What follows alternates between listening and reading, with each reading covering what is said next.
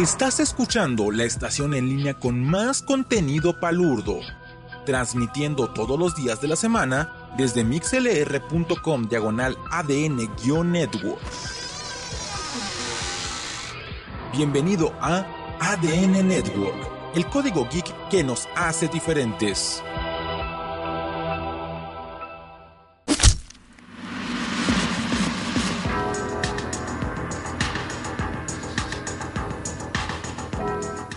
Felices desmadrugadas, mis queridos morbosones. Les saluda su amigo y anfitrión Seth Kosnar y les doy la bienvenida a otra transmisión morbosa de Filme, Tinta y Sangre.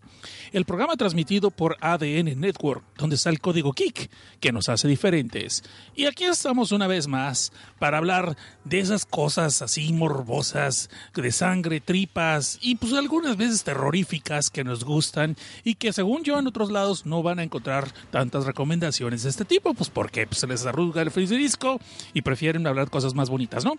Y eh, obviamente estamos hablando de mangas y de animes y de cómics. En esta ocasión vamos a dejar los cómics por un lado porque me llegaron muy tarde dos cómics que estaba esperando. Muy interesantes, muy interesantes, pero siento que si hablo ahorita de ellos no les voy a hacer justicia. Así que pues así no se vale, ¿no? Y lo vamos a dejar para la próxima. Pero tenemos tres mangas, aunque uno podría contar como varios que están bastante interesantes y que creo que nos van a mantener entretenidos por un ratito aquí en lo que transmitimos eh, este episodio, ¿no?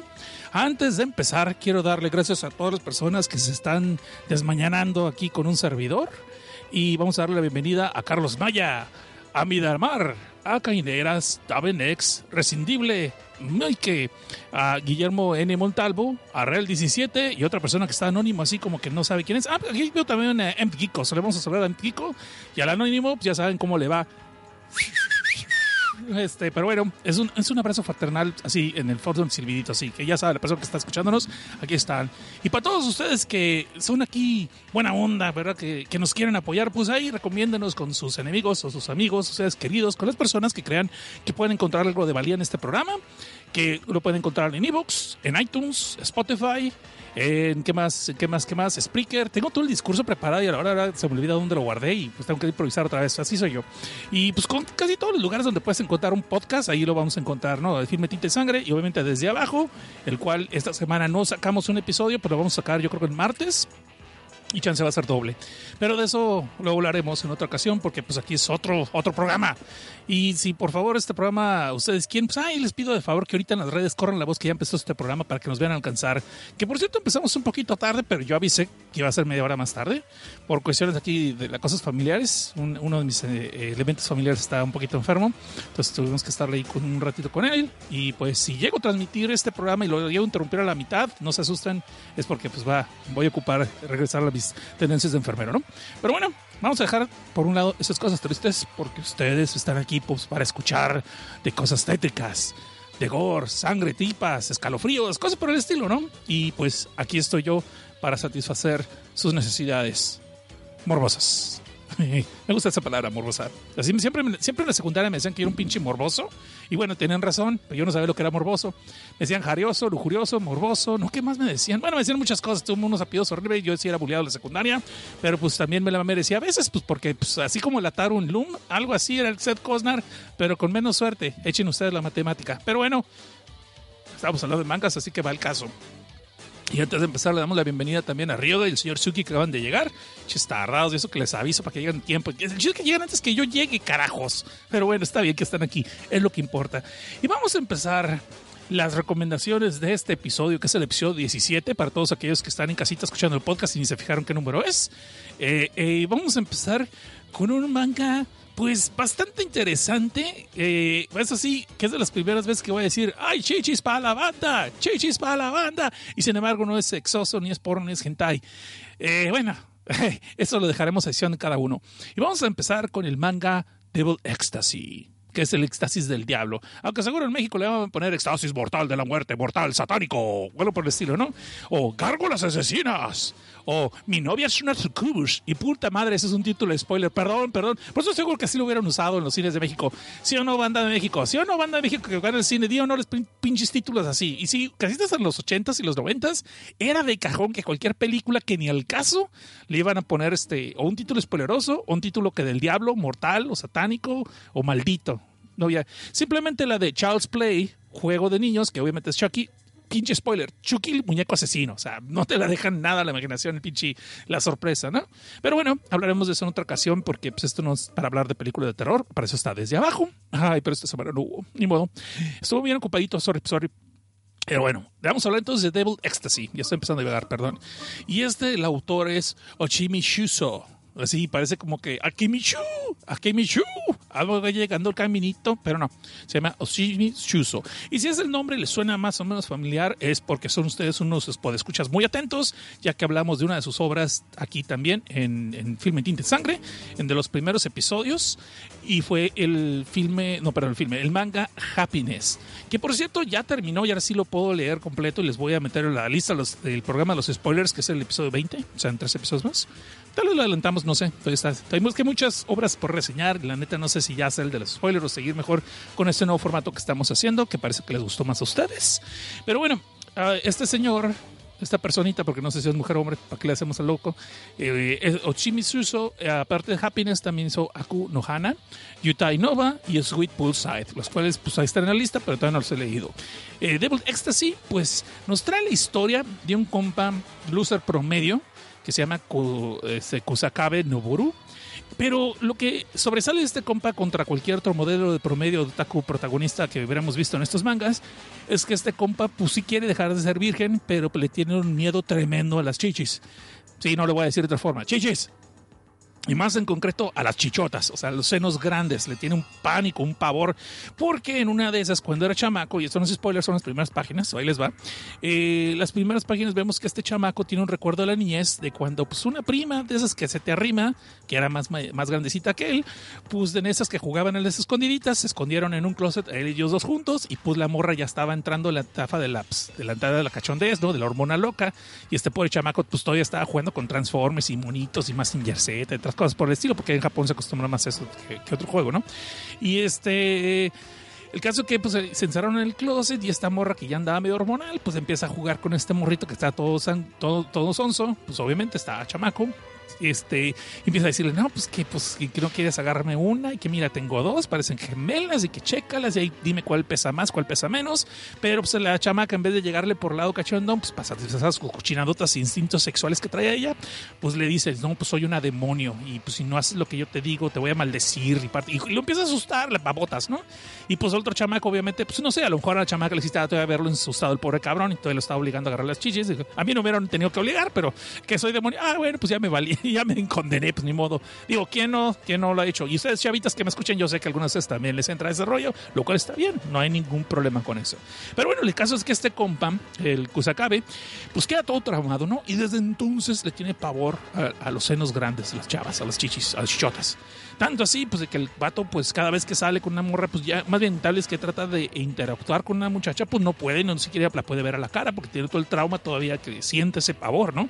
Y yo creo que en Japón no hubiera tenido este problema, pero pues como es un manga, debemos de creer que sí hay mucha muchacha chichona allá, como que es la norma, y por eso el pobre vato no ha podido hablar con nadie durante muchos años con muchachas acá para confesárseles, mucho menos para andar de novio, pero el vato pues ya se ve que ya le urge, ¿no? Ya, anda grandecito, ya quiere, ya vive solo, está estudiando en Japón, en Tokio, para ser concretos, y pues ahí trabaja en un lugar de medio tiempo. Entonces un compa lo convence de ir ahí a una cita, de esas citas dobles, ¿no? Con unas compañeras del trabajo que, que son medio perras y son medio bitch.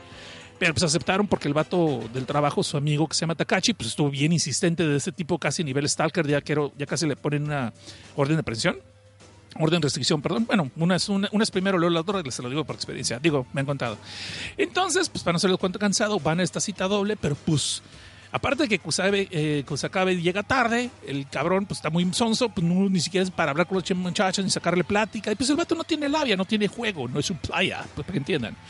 Y pues el amigo Takashi trata de hacer lo que puede, pero también está bien sope. O sea, la neta, los dos estaban igual para mal. Y las morras, pues, no estoy diciendo que estaban listas para darle acción y a todo el revolcón, las cobijas, pero por lo menos querían pasar un buen rato y pues ni eso, ¿no? Entonces ya ni perdía, ni porque trajeron la comida gratis, ni porque se echaron unos cuantos tragos de gratis, así como que valió la pena haber salido con sus compas, porque también tomemos en cuenta que cosas de estatus social, ¿no? Están saliendo con este par de losers y todo el mundo las va a ver, van a salir en Facebook y otras cosas, pues de perdida que se la pasaran bien, ¿no? Poder decir que de perdida los usaron como tarugos, pero pues van y eso, las morras se encabronan y se van y dejan estos compas con las dos opciones de o irse a seguir emborrachando solos o irse a hacer justicia por su propia mano y pues como que toda la noche es muy joven y pues el compa este Kusakabe está medio apenado de pena, no de otra cosa, pues de que pues los trapearon con el suelo y los insultaron, ya se les dijeron que nunca más les vuelvan a hablar, pues porque son ultra losers, ¿no?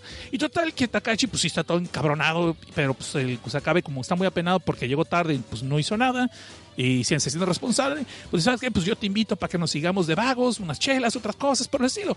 Y pues el Takashi dice, no, pues ya dijiste que vas a invitar, pues vamos a ver unas muchachonas, pero de esas que sí prestan y gratis, bueno, te lo rentan y se van para no hacerse la de cuento cansados a un establecimiento que se encuentran por pura casual casualidad en esa calle cuando están haciendo su debraye de, de enojo pues un templo, aparentemente, porque tiene una gárgola, ¿no? Y se ve que a cada rato la gente le está diciendo, oh Dios, oh Dios, oh Dios, oh Dios. Es como que reza mucho la gente en ese lugar. Y el, en la entrada, pues se ve que dice el, el éxtasis del diablo, ¿no? Devil Ecstasy. Y pues la entrada es una gárgola de esas que ya hubieran querido tener en el Renacimiento en las iglesias, pues porque es una chamaca bien sabrosa, así en cueros y este pues eh, eh, con las piernas abiertas pues, así como que a modo de puerta de entrada al templo para nosotros es cansado, pero pues con unas alitas y unos corrientes, pero pues sabemos que en Japón eso les vale coche, pues porque cada les gustan las cosas esas, los furros y porque están bien enfermos, ¿no? Entonces sabemos que estos compas pues dicen, ay, ¿sabes qué? Como que, como que, como que es un hotel de mala muerte, como que es un hotel de esos de, de, pasadita, ay, pues, pues aquí conseguimos pareja, ¿no? Y pues vamos a, y luego más cuando les dicen que hay, está una oferta por apertura, apertura del negocio, no otra cosa, este, que son 3 mil yenes la hora. Hagan la matemática, ustedes tengo hueva de usar Google para ver cuánto es esto. El caso es que 3 mil yenes por hora les parece buena y, y de buena la, la, oferta y aparte de buenas las, las, las, chamacas que están adentro en las fotos y él se pone a seleccionar como no queriendo, ¿no? Takachi quiere que sea buffet y anda pidiendo a ver si puede agarrar como de 5 o de 6, aunque no sabe para qué las va a querer, pero bueno, anda haciéndose el sabroso al canijo y Kusakabe pues está así como muy apenado, no, pues no, no, y más cuando ve que todas las chavas que están en este como menú, como en este, en el fotografías como un mostrador, donde puedes seleccionar con cuál quieres pasar la tarde, la noche o, o la hora en este caso, porque está de oferta la hora pues este, vemos que el Takashi ya selecciona una que se llama Celine, ¿no? Pues porque quiere que le cante el Titanic, ¿no? O más bien del Titanic, porque se ve que sí está bien poderosa esta chava. Y mientras este compa, el Kusakabe, pues que es nuestro protagonista, el que supuestamente le tenemos que echar porras, aunque yo más bien quiero echar unas patadas, porque está muy sope, eh, pues él elige una chava que encuentra por allí que se llama Mururu. Y más que nada, pues porque la ve que está bien planita, así como que es experta en natación, porque nada por aquí, nada por allá. Y pues como que no siente ese, ese ese, ¿cómo se, esa aversión, ese miedo como con nosotros chavas que sí están muy chillonas. Para no darse cuenta cansado, pues el Takashi se vaya, se va con la chava que le toca en el cuarto donde le dicen, y pues el otro va con esta muchacha que se llama Mumuru, y pues Mumuru está toda penada, así como que no se quiere ni encuadrar, a pesar que para eso está allí, ah, pues porque la pena y que, ay, que no, que, que lástima, y porque se ve luego que tiene un complejo, pues que, que, está bien plana, ¿no? Que no tiene chichis grandes, que no tiene chichis grandes, y pues que todo el mundo se lo ha dejado saber cada rato, y que por eso supuestamente nunca le han caído clientes, pues que porque todos prefieren las chichones, porque son bien pinches enfermos en Japón, ya sabes, les encanta, ¿no? Este... Me dice sí, Geeko que son como 3 mil yenes, son como unos 30 dólares. Gracias, me abrazas el Google. Y este, ay, güey, pues vamos, ¿no? Digo, este, digo, qué, qué, qué barato está, qué, barato está. Muy bien, muy bien. Este, digo, es buena oferta, ¿no? Pues, ahí podemos juntar para unas dos horas. No sé qué vamos a hacer, si jugar ajedrez, pero pues dos horas pues, está bien. Eh, volviendo al trama, perdón, me desvié, por eso me gusta leer el chat. El caso es que estos compas, pues ya se ve que se separan. Como les digo, esta chava Mumuru, este, pues, como que tiene mucha pena, no se quiere ni encuerar porque el pato, porque se siente complejada, pues que está, pues unas chichis muy pequeñas, unos senos muy pequeños. Pero pues Takachi eh, se está echando su palo con Celine y se puede oír tras las paredes acá que ya le está rezando a quién sabe qué Dios, a Buda, no sé, alguno que tengan por allá. Pero pues se ve que el pobre no está sufriendo. Y pues acabe, pues empieza a sentir una fascinación por esta morra porque se le hace así como que tiene muy bonita la cara, como que tiene bonitas nachas, como que está muy simpática y pues lo mejor de todo es que no tiene chichis grandes y por tanto no se siente, eh, a, a, ¿cómo se amenazado, ni siente pavor, ni mucho menos asco, porque sí, este vato siente hasta asco. Y para nosotros con cansado, pues le empieza a elogiar a esta chava, ¿no? le empieza a levantar los ánimos. No, es que estás bien hermosa y no, tus senos son perfectos, que así estás perfecta, que no ocupas nada. Y Mururu entonces como que empieza rápidamente agarrarle cariño a este compa y de repente le dice, no sabes qué, entonces tienes que huir de aquí y no vuelvas. Vete de aquí, que es por tu bien. Escúchame, vete tú para allá. Y este compa dice, no, pues ¿por qué? Si yo pagué, óigame, no, regrésame mi dinero y mi cupón. De perdida me deme un bono para un rain check. No, no, no, pero la morra así bien como que se ve que de veras está preocupada por él, lo, lo vienta la fregada, ¿no? Y el vato se queda así como puta, ¿no? Padre, pues ya pagué, ni siquiera para, ni siquiera una manuela, por oh, qué mala ching. No, en serio. O sea, ya saben que los japoneses son bien pervertidos, ¿no? Pues por el cuento cantado, este no, cerro el cuento cantado, este pobre compa está esperando ahí en el pasillo con perro. Y aquí estoy parado en una esquina, como diría la canción, esperando que salga su amigo, el cual sale y lo vemos que sale todo demacrado, como, no sé, limón chupado, así. ¿Qué onda, güey? ¿Cómo estás? No, pues estuvo bien chido el palenque. Pero ¿cómo te sientes? ¿Te ves todo demacrado? No, yo felicidades, estoy bien feliz, bien contento. Para eso entonces vemos que había este cosa cabe, y disculpa que me estoy saltando algunos detalles, pues porque no son cosas importantes, pero ahí les va. Vemos que pasa un vato acá, clásico, vato carita japonesa acá con su melenita, como que rockerito, de esos que escuchan cumbias realmente, pero que son muy rockeros por fuera. Y se ve que los ve y no, pues pobrecitos, ya valieron coche, y no, pues ya se los, ya se los cargaba la, la flaca, vas a ver, este compa tuyo ya valió pito. Total que no le dice más, no, y dice, ah, pues allá ustedes, lástima por ustedes, y se va. Entonces cuando sale el compa este cachi lo vemos que está todos chupados y todo, todo así como eh, desganado, pues como que así le pegaron un revolcón en el 2 por 1 no sé. Y digo, qué envidia cabrón, digo, no, este, le fue así, ¿no? Muy bien. Y pues ya, para no ser cuento cansado, pasa que el día siguiente eh, se entera, este, pues acabe, pues que su amigo no llega al trabajo, ¿no? Y dice, ah, cabrón, ¿qué le a pasar a este güey? Y pues no se van enterando el rato que el vato se murió en la noche. Eso sí, con una pinche sonrisota de esas marca llorarás, pero pues muerto, ¿no? Sí, damas y caballeros, he aquí un caso documentado de muerte por snoo snoo, pero japonés, así que no sé cómo se diga aquí en Japón, pero el caso es que así se murió el güey. Y pues este compa, este Kusakabe, pues luego, luego hace la matemática de uno más uno es dos, y pues de seguro algo tuvo que ver ahí en el lugar que fuimos, porque salió todo demacrado y cansado, y pues voy a ver, voy a hablar con esas muchachas para buscar pistas. Ah, por si las dudas, me llevo tres mil yenes otra vez. en fin, porque va a investigar, sigan, ¿no? Sin investigación. Y pues ahí, como podemos ver, pues llega y vuelve a preguntar por Mururu, pero pues Mururu pues no, no está, no sé, le agarró en la hora de su break, se está echando unos hochos, no sé, unos tacos, pero en Japón. Y vemos que la que lo quiere atender es Celine, la misma chichona que atendió a su amigo el día anterior, pero pues, y así como que el vato no quiere y no, no, es que yo vengo con la plana, o sea, pues, ¿qué te pasa? Yo vengo con la otra, y no, no, no, yo te voy a atender y te vas a sentir, sentir mejor y todo eso. Y podemos ver que vilmente como si fuera competencia, pues le robó el cliente a Mururu, ¿no? Y para no ser cansado, lo que pasa es que a la hora del palenque se ve que ya está queriendo embichar, pues quiere excitarlo y todo el rollo, pues para prepararlo para el berengue. Cuando de repente este Kusakabe vemos que tiene una reacción alérgica, así como el puta Yuta Momonari de Deni al cuadrado, y pues canta Oaxaca arriba de los senos de la chava, ¿no? Vomita, pero aquí machín, machín, o sea, feo, horrible, vato. Me recordó a las quinceañeras de un amigo mío. Este, mi amigo no era de la quinceañera, sino era el chambelán, pero me acordó algo que les pasó allí. El caso es de que, pues, luego les contaré esa historia. El caso es de que vemos que pues la chava Celine se queda toda asqueada y encabronada. ¿Cómo te atreves a deshonrar mis chichis y son lo que mejor que tengo y son las más envidiables de este lugar? Y la chica, o sea, es un relajo. Está, lo está amenazando hasta que va a subir la foto a Facebook y lo va a quemar por las redes sociales y para que lo corne. Y porque ya sabes, ¿no? está de madres. Pues para no ser cansado, pues este, este compa empieza a huir del lugar. Y podemos ver que se lo empieza a perseguir de una forma muy frenética y no lo deja y no lo suelta y está corriendo por todos lados este pobre cabrón y sale desnuda, la Celine le vale coche. Y pues ahí vemos que eh, el cuate este, en una de esas está siendo perseguido por ella como Bill Terminero, lo sigue persiguiendo, inclusive pasa un carro, la atropella, la a la pobre Celine la avienta por un lado y uno diría, ah, ya se las desinflaron. No, se levanta como si nada y sigue persiguiendo, pero otro cuatro se logra eh, escapar. Para ser cansado, pues Mururu después este, lo encuentra, lo salva y lo lleva a su seguro y es donde empezamos a enterarnos que estas muchachas no son realmente 100% muchachas. Y no estoy diciendo que sean trapitos ni nada por lo que les sobra rebabita entre la pierna. No, de hecho les falta algo entre la pierna, pero eso lo diré en la sección de spoilers. El caso es que aquí vamos a ver que pues todas las de este bando son sucubus, o sea, esos demonios, esos espíritus chocarreros que toman el aspecto de una mujer para seducir a los hombres y nos usan como trapos y luego después nos avientan a la basura. Ay, por de mí, digo, algo así. El caso es que esta historia, pues hasta ahí les voy a contar, porque son 21 episodios y pues lo demás lo vamos a dejar para sección de spoilers y ahí podemos ver que este compa empieza a descubrir pues que las chavas de ahí, como digo, son las sucubus, ah, ya lo dije, son las sucubus. Y lo mejor del caso es que eh, dos de ellas, sucubus de allí, le empiezan a tener ganas porque no pueden escapar, no pueden dejarlo escapar, que esté vivo, que sepa toda esa información.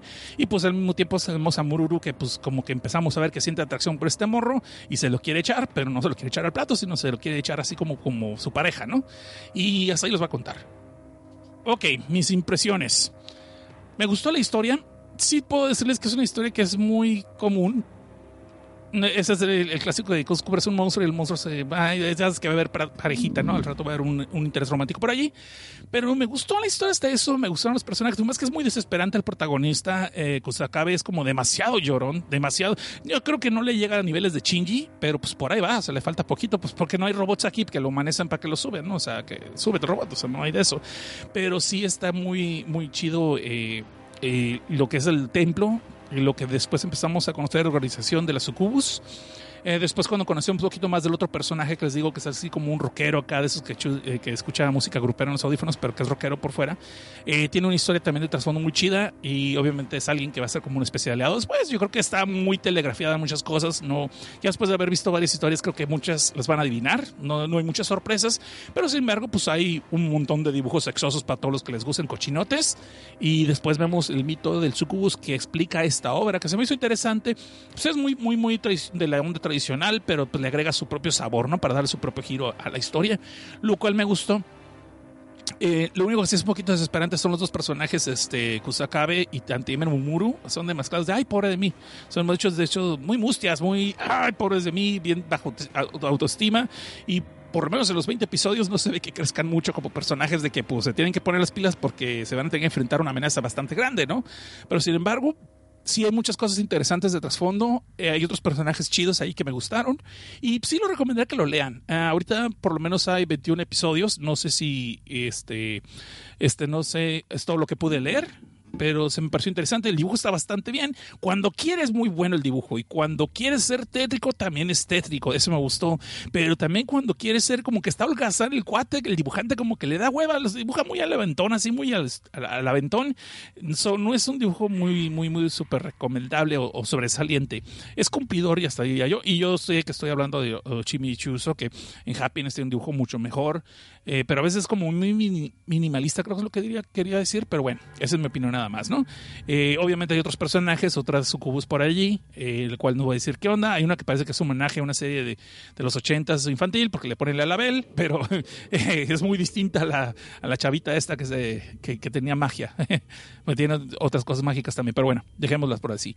Y hay como que unos puntos para todos ustedes que no tenemos pareja y queremos conseguir. Hay unos cuantos consejos por ahí que nos pueden servir, ¿no? Pero también este hay momentos así medio tétricos que pues, a la hora de, de, quién vive, pues a lo mejor nos va a tener así bajo alerta, a ver si no encontramos cosas raras por ahí cuando estamos explorando la selva tropical, ¿no? Yo sé lo que les digo, dejémoslo así. Bueno, hasta ahí lo vamos a dejar con esa... Eh, con esa... Vamos a dejarlo hasta allí, eh, lo que es este recomendación de este primer manga y vamos a los primeros promos de la noche. Y pues les preguntaría qué les parece eso, pero pues no pueden opinar, así que ahí les va. Y entonces, como media hora antes del examen, mi chava se encerró con su maestro en el salón y pues al rato me ponen un 6 y ella un 10. Y ni presentó el examen. Ah, caray, Roberto, eh, no sé qué me agüita más, si tu historia o que claramente el email era para otro podcast y por error me lo mandaste a mí. Pero mira, pudo haber sido mucho peor. Pudiste haber conseguido por fin la cita de tus sueños con la chava más popular de la escuela, no más para descubrir que el mundo ha sido invadido por miles de peces gigantes voladores con un enorme apetito por la carne humana. ¿O qué tal si vas todo entusiasmado tu primer día de trabajo como tutor solo para descubrir que tus alumnos están bien entrados con lo de la magia negra y han decidido usarte a ti como conejillo de indias para todas sus invocaciones satánicas? ¿O qué tal si un día los animales no solamente cobran conciencia y aprenden a hablar, sino que deciden armar una guerra contra los humanos? Interesante tiempos para ser furro, ¿verdad? Soy un burro sin mecate. Si todo esto que les acabo de contar no les hace mucho sentido, pero quisieran saber más, los invito a que me escuchen cada dos sábados en el programa Filme, Tinta y Sangre, donde hablamos de mangas y de cómics que abordan varios géneros, incluyendo el terror, la ciencia ficción y a veces hasta acaban con resultados sexuales. Por lo que les aconsejamos oírnos con audífonos si es que son godines, porque no queremos que acaben en recursos humanos, y si son menores de edad, no nos escuchen, si te están viendo tus papás. La cita es en mixler.com diagonal ADN-network, cada dos sábados a las 11 pm hora chilanga. Acompáñenme a escuchar, digo, este, escúchenme sin miedo, que ese se los traigo yo, mis queridos morbosones. ADN Network, el código geek que nos hace diferentes. Chance, luego les explico cómo se arruga un correo electrónico. Prepárense para los problemas. Y más vale que teman. Para proteger al mundo de la desinformación. Y unir a los tuiteros dentro de nuestra nación. Para denunciar los males de la arena y el ardor. Y extender nuestro podcast hasta la geekosfera. ¡Nirva! ¡Morielo! El equipo del Crapcast está listo para grabar. Ríndanse ahora o prepárense para escuchar. Escúchanos en vivo los viernes a las 8 de la noche por mixlr.com diagonal ADN-network. También descárganos en iTunes, iBox, Spotify y YouTube. Por ADN Network, el código geek que nos hace diferentes. Y regresamos. Esto es Filme, Tinta y Sangre. Digo, por si algún despistado acaba de llegar y piensa que esto no es otro programa, pues no. Estamos diciendo, aquí estamos. En fin, en fin, en fin, en fin. Este, vamos a ver aquí qué andan diciendo en el chat antes de continuar al otro. Dice que, señor Suki, si no se sube el robot de pérdida, se sube el guayabo. Dice, se lo chupó y no fue la bruja. Oh, bueno, luego digo, ¿qué onda que? Dice, Ryoga, un chat por cada casa. Aprende a escribir bien, pinche Ryoga. Sí, un shot cada que Cosnar diga para no hacerse cuenta cansado. Dice, no lo tenía planeado, solo que Cosnar repite mucho. Pues sí, pues ¿qué quieres que haga? Estoy improvisando. Este programa no tiene risas grabadas, por tanto no tenemos tampoco paleros. Pero bueno, eh, vamos a dejar eso de lado y vamos a empezar con el segundo manga del que les voy a hablar en esta ocasión. Este manga se llama Noah of the Blood Seed, o sea, nada, algo así como que Noah del Mar Rojo. Y uh, antes de que vayan a cortar el audio pensando que esto es cosa de la Biblia, no. Esto no tiene que ver con la Biblia, aunque pues sí hay algo así como pues, los amantes de Lola están encantados poniendo la canción de fondo como el intro del, manga, si esto alguna vez lo hacen anime, pero pues eso ya será a, a, discreción de cada uno, si a ustedes les gusta este tipo de cosas cochinotas, ¿no? Eh, la autora es Yu Satomi y a esta mangaka la conocemos por otras obras que ya hemos hablado aquí en el podcast de Filme Tinte de Sangre, eh, Insect Princess Kingdom, eh, no, perdón, Insect Princess, que es la no creo cómo se llama Hajime, pero bueno, la princesa insecto, ¿no? De eso empezamos a hablar un poquito, pero apenas llevaban cuatro números cuando salió. Parece que ya lo terminaron, eso es muy posible que lo voy a leer y luego les voy a contar qué onda, eh, porque iba muy bien al principio. Creo que lo reseñamos hace unos cuatro episodios, ahí búsquenle tantito. Eh, les decir que en el internet está el podcast por desdebajo.net, pero pues sabemos que ese podcast todavía no vive. Bueno, y otras obras que ya tiene eh, Yusatomi, aparte de Insect Princess, tiene Kinda no Koibito, que eso me suena así como Coitus de Interruptus, pero estoy seguro que no tiene nada que ver con eso. Y Watachi no Ochin, Watachi no Onichan. Eso ya suena así como que eh, cosas sexosas. Pero en fin, en fin. Esta historia tiene solamente siete números ahorita. So, si quieren treparse a leerla, está perfecto. Eh, y Noah of the Blood Sea, o Noah del Mar Rojo, del Mar de Sangre, perdón, quiero decir, ya empecé a usar mis títulos televisos, voy a cambiarles el nombre. En Noah del Río, Noah del Mar de Sangre, este es el nombre que originalmente sería. Eh, y en japonés, pues se llama igual, pero japonés. Y este nos trata la historia pues, de varios personajes que se trepan a un yate, ¿no? Y ya te cuento entonces que pues están muy felices de que van a este crucero porque muchos de ellos agarraron estos boletos de gorra que se los regaló un pariente que ya los había comprado pero se había enfermado, otros que es que porque son buenos empleados, otros pues porque se lo están regalando a su hijo para que celebren su, sus bodas de plata y cosas por el estilo, caso que casi todos están de gorra en este crucero. Lo curioso de esto es de que todos ellos eh, les tomaron toda su información cuando iban a subir en el primer día y supuestamente es un crucero local cerca de Japón, por las costas más cercanas a Japón, no van a ir a Europa ni a otros lados. Y dura como 5 o 6 días supuestamente, pero se les hace un poco raro que le pidan tantos datos cuando estaban subiendo, sobre todo los menores de edad. Y después les pusieron un brazalete donde están sus datos, sus alergias médicas y todo, y muy curiosamente el tipo de sangre que tienen. Pues allí todo es cuestión de felicidad y estar tirando la milonga. Podemos ver que hay una morrilla que se llama Akari y pues su papá, que es el clásico tipo acá, papá irresponsable, de que prefiere darle dinero a los chamacos para que se vayan a chingar su madre patrola y no estén molestando, para que esté a gusto para poder estar leyendo el periódico, estar sorriendo las chavas que están en bikini. Y pues Akari pues está tratando de sacarlo de jugo la situación, ¿no? No digo nada más a la situación. Y está ahí tratando de ver pues que está muy bonita la vida ahí en el yate por esa semana. Y vemos que su hermano menor, Yusuru, pues está arriba para abajo haciendo sus desmadres. El papá, como les digo, prefiere darle dinero para que se vaya por otro lado, no esté molestando. Y pues Akari, pues ahí está tirando a Milonga. Cuando le llega de repente un chamaquillo allí sacándole plática, ¿no? Que se llama Kakeru. Y ahí como que al principio no sabe que el chamajillo cómo llegarle, pero empieza a hacerla sonreír y empieza como que ya va a sacar el número telefónico. Cuando viene el otro, el papá de Akari, pues, sabiendo que ya empezó a oler suegro, como que no le gusta la idea, va y los interrumpe, le hace, le hace cockblocking a por el chamaco caquero y ¿sabes qué? Pues que se perdió a tu hermano Yusuru. ¿Y pues que no le estabas cuidando tú? No, pues yo le di unos billetes y ya estuvo. Y bueno, y literalmente es lo que dice. O sea, ni siquiera la, la disimula el compa, ¿no? El caso es de que se ponen a buscar a este morrito Yusuru para arriba y por abajo y pues Kakeru se queda así abanicando, ¿no? Pues ahí le hicieron cockblocking. Lo interesante de este crucero es que podemos ver que muchas clases elitistas, pero nomás las vemos en la tarde ya cuando baja el sol. Y el resto de la gente que son los turistas acá, que son como sus gorrones, ya saben, es que van a todos los eventos que pueden, pues porque de gorra hasta que nos corran. Y vemos que en muchos lugares que ellos quieren entrar están restringidos por, pues porque son, son los según dicen los pasajeros pinchurrientos y el brazalete les dicen que este tienen acceso a ciertas áreas, pero hay otras áreas como el gimnasio y los anfiteatros que están cerrados para ellos.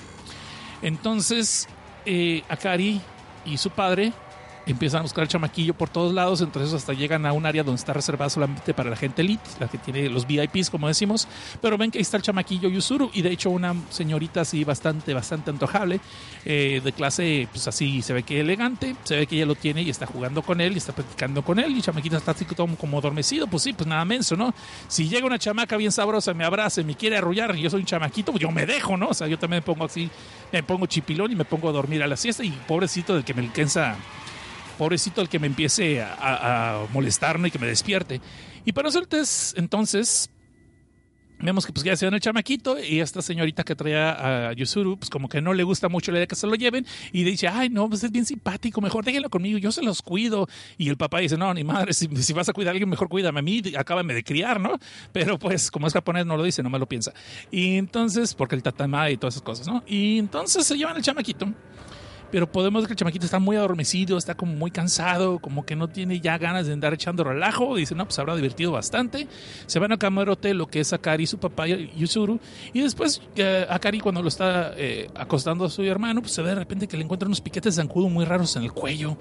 Y así, pero bueno, pues el papá dice, ah, no pasa nada, seguro fue una alergia por andar de chamaco, de andar pinga loca y le pasó algo y se accidentó. Pero no pasa nada, pues no hay que demandar a nadie, hay que disfrutar este viaje que fue de gorra. Literalmente cosas así, palabras más, palabras menos, está diciendo papá porque podemos pues que es, bien, pues, este huevón, el señor no hay otra palabra. Y de ahí en fuera vemos que Kakeru por su lado este, está buscando pues, a esta chamaca Kari pues, para sacarle plática, ¿no? Pues, quiere seguirle sacando cada vez que saca el teléfono de ella o le encuentra su Facebook o algo por decirlo, su Instagram. Y de repente se encuentra a, chamaquita, a un chamaquito más bien con gorra corriendo por toda la, por, por, lo que es el crucero. Al principio piensa que es Yusuru, pues que había escuchado que estaba perdido. Dije, ah, oye, lo agarra, le empieza a sacar plática, pero después se le cae la gorra a este chamaquito. Vemos que realmente es una morrita, pero esta morrita no es de las que se ofenden cuando andan diciendo, ¿acaso asumiste mi género? Ni nada de esas tarugadas, sino que la morrilla se ve que empieza a platicar con él, pero puede ver que está como rara, como que no tiene mucho rollo, como que no habla mucho y la morrilla como que de repente le cae bien y pues en una de esas que le agarra la mano a este caqueru y se sube unas cajas y se pone el borde del, por la borda del barco y que le dice, no, pues ponle, vete para allá, sálvate. Y te quedas, ay cabrón, ya empezamos otra vez. Esta historia ya me suena por favorecida, ¿no? Y pues la chamaquita le está diciendo que, que le apunta hacia el mar, que se salve, que se vaya para allá. Y llega ahí de repente un señor misterioso de lentes, gafas oscuras, acá muy elegante. Ay, mira, perdón, aquí está mi hija. Oh, pues espero que no te haya molestado. Yo me la llevo ahorita, no te preocupes, tú sigue disfrutando de tu crucero. Eh, a veces está medio tontita la niña y inventa muchas cosas, no le hagas caso. Y Caquero se queda así como, ah, caray, espérame, ¿cómo estuvo eso? Que me salte, que salte para el agua. Este, hasta para salvarme, dice, ¿de qué? Entonces, llega la noche y de repente a varios de, los tripulantes, de varias personas que son los pasajeros, nos invitan a un evento especial, ¿no? De ahí podemos ver que empiezan a hacer varios este, festivales, empiezan a hacer espectáculos, supuestamente es para la gente élite, pero de repente pues los invitan para que vayan con ellos. Y entre ellos una cena muy, muy elegante, ¿no? Y ahí van todos, obviamente, pues porque de gorra hasta que nos corran y eh, empiezan a ver muchos manjares y podemos ver que hay algo raro entre la gente que está organizando el crucero, que está como que tomando, ah, sí, usted es tipo A, ah, es tipo B de sangre, ah, sí, usted, ah, sí, tenemos una idea especial para usted y que esos son los manjares, son los platillos, pero estos son para usted. Y es donde empiezan a hacer algunos, oye, ¿y por qué no puedo entrar a aquella área que está muy fufurufa? No, pues señor, pues que, pues, pues, pues en serio, su boleto no da para eso, ¿no? O sea, no alcanza para eso, es para lo que está ustedes, para esta área y para esta área, pero después les vamos a dar chance de que entren porque hay otros eventos especiales, hay un circo, hay un, uh, un, un, espectáculo de magia al día siguiente y todo el rollo, ¿no? Les empiezan a echar la labia de que pues ellos como son rascuaches no pueden entrar para allá. Para eso, entonces, para no ser ese cuento cansado, ahí va su chat, señor Ryoga, porque se viene su chat pues esos chamacos al día siguiente empiezan a ver que de los que habían personas que habían conocido en la cena, de repente hay algunos que ya no los vuelven a ver, pero pues no, a lo mejor están haciendo otras actividades, se levantaron tarde, no sabemos, ¿no? Entre ellos los que son los padres de Akari. No sé, no me quedó muy claro si son los padres de Akari o si son gente que conocen, pero son mayores que él, pero está con ellos y como que muy confianzudo. No sé si son el tío o algo, o simplemente son gente que conoce. No me queda muy claro. Porque en ningún momento vemos que le dicen papá ni mamá. Pero es una pareja pues muy eliminada, sobre todo lo que digamos que es la mamá de, de Caquero, ¿no? Está bien aliviada y haciendo su desmadre y pues a él le encanta pistear, andar para abajo, le encanta bailar y cuando les dicen que hay un club, ahí van para allá, ¿no? El papá como que pues también le gusta, pero no está tan, tan emocionado como ella. Y Caquero entonces van al día siguiente, vemos que entonces... Eh, perdón, se me fue un poquito el hilo porque aquí hay como, hay como tres historias pasando al mismo tiempo, pero entonces no sé en cuál de todas. Lo que me gustó de esta historia es que de repente vemos que la morra, Akari, empieza, otra vez está buscando a su hermano Yusuru, que de repente agarró, agarró por, por su lado y se les perdió otra vez. Pero podemos ver que empieza a caminar el morrillo por otras áreas donde supuestamente está prohibido, sin embargo está como que escuchando una voz que lo está llamando. Entonces de repente Akari y su padre, a la hora de estarlo buscando, de repente empiezan a entrar a un área en la parte baja del, del barco, del yate, y de repente vemos que hay una especie como de escenografía tipo de un castillo de Transilvania, guiño, guiño, y de repente se separan otra vez. Y el papá está tratando de buscarlos por un lado, no, no que los está buscando con tantas ganas, ¿no? Y se ve que de repente alguien agarra a, a Kari y se la rapta, y Yusuru vuelve a desaparecer. Entonces en la noche, cuando están otra vez en un banquete donde van a un espectáculo de magia, de repente empezamos a ver que pues son menos los invitados que están acudiendo a esta función de gala. Y de repente supuestamente le sale un payaso así con unos efectos muy chidos que está como decapitado, pero está hablando con la cabeza así por un lado, pero sabemos que es un truco de magia, guiño, guiño. Y de repente está diciendo, no, que nosotros ya hicimos un sorteo y a ciertas personas de, los pasajeros los invitamos que fueran como voluntarios para participar en este show mágico musical de Beto Boticario y compañía, ¿no? Y empiezan a hacer su desmadre. Entre ellas, obviamente, hay alguien que meten en la guillotina y aparentemente lo decapitan y toda la gente se escama por un montón de sangre moronga y ay, caray, me acaban de servir un espagueti, no me pongan esas cosas. No, pero después sale con que no se preocupe, le pegamos la cabecita con un curita y mira, aquí está otra vez de pie y caminando. Y se vemos ver que la persona está otra vez de pie, caminando y bailando y todo el rollo, lo cual es un truco de magia. ¡Oh! ¿No? Pero de repente en una de esas, Kakeru distingue a la muchacha Kari que está de repente amarrada y colgada de una soga y la dejan en un lugar, la meten en una caja y empiezan a hacer el truco de las espadas, donde están ensartando espadas por todos lados de la caja. Obviamente Yikakeru se pone con la piel chinita que espérenme, si todavía no le consejo su, no, no me pasa ni su pack, ya me la están escabechando, espérense, ¿qué clase de manga es este? Cuando de repente vuelven a abrir la caja y otra vez y vemos que la chava está como si nada, no tiene ni una sola herida, un gran truco de magia. Pero de repente Yikakeru empieza a decir, ¿saben qué? Pero esa morra no es Akari. Y ahí es donde empiezan a ponerse las cosas interesantes y hasta ahí les voy a contar. Yo creo que ya muchos de ustedes ya están adivinando para dónde va esto. Digamos que es algo así como crepúsculo al amanecer en un barco, pero sin los hermanos Giko, sin las pistolas. Pero pues porque son Japón y en Japón no hay pistolas. Eh, pero está bastante interesante esta historia. Van siete números, a mí me está gustando mucho. El dibujo, otra vez, el dibujo a momentos está muy chido y a otros momentos está como muy... Ay, caray, ¿no le metiste ganitas? y lo, lo como que con, así como que de volada. Aquí está un pinche mono, aquí mira, tiene dos pies, dos brazos, ahí está un mono, ya. Y en otras escenas sí está bien detallado, muy bonito el, dibujo. So, supongo que este mangaka no debe tener muchos ayudantes, tal vez. Por eso lo hace como puede, como, como le sale, ¿no?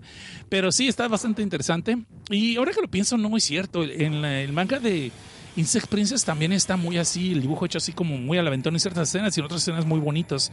So, supongo que es dependiendo del tiempo que tenga y dependiendo de la escena, ¿no? Qué tan importancia le quiere dar. Porque también unas escenas donde está el arte muy detallado sobre todo cuando están haciendo el espectáculo de magia, las escenografías, eh, las escenografías del espectáculo, que las serpen- serpentinas, las explosiones que- y todo ese tipo de cosas está muy bien cuidado. Y de repente hay otros momentos, unos, otras escenas donde hacer el dibujo así, no digo no quiere decir con las patas, pero sí que ahí se va, ahí está un mono, dos patas, dos, dos manos, dos patas, dos ojos, ahí está un mono.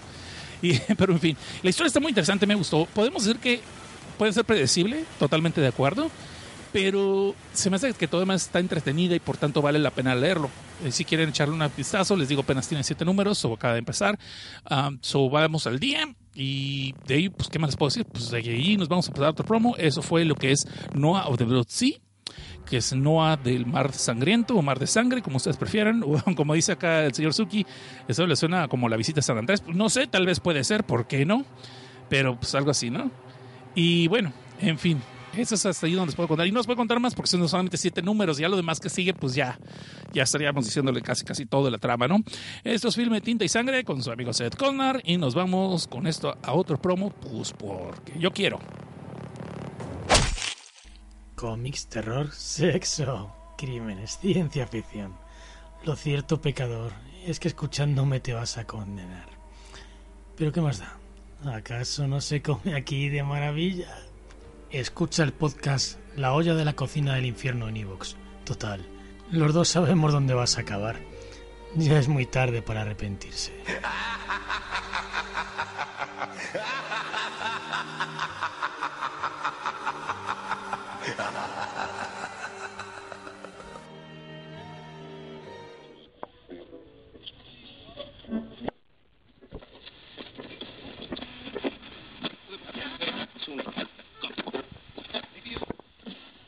Hola, sí tú, el que me estás escuchando. Si alguna vez soñaste con ser un espadachín, un vaquero, un astronauta, ¿por qué no? Un samurái, un ninja, un basquetbolista, un jugador de fútbol, un beisbolista, una persona que viaja a otro mundo, un isekai, tener un harem, tener poderes especiales, ser un esper, ser un mago, ser un paladín, ser un caballero, ser un espadachín vez ser un samurái, ser un ronin, un basquetbolista, jugador de fútbol, ser un espía, ser un policía, estar en un drama, ser un estudiante, ser una colegiala, ser representante de clases, estar en una historia increíble y épica. Si alguna vez soñaste con todo eso, por favor visita Línea Roja En donde tú podrás ser cualquiera de estas cosas, ya que nosotros hacemos reseñas tanto de mangas como de novelas, en donde nosotros te mostraremos un sinfín de vidas en las que tú podrías ser. Ser un astronauta, ser un mangaka, crear doujinshis, estar en un círculo de una universidad, ser un abogado, ser un especialista, ser un zapatero, estar en otro isekai, jugador profesional de tenis, de béisbol, de fútbol, de basquetbol, cualquier cosa que tú hayas soñado en Línea Roja Podcast lo encontrarás. Así es que visítanos.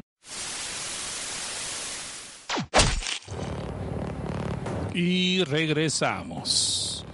Esto sigue siendo Filme Tinta y Sangre, hasta donde yo sé.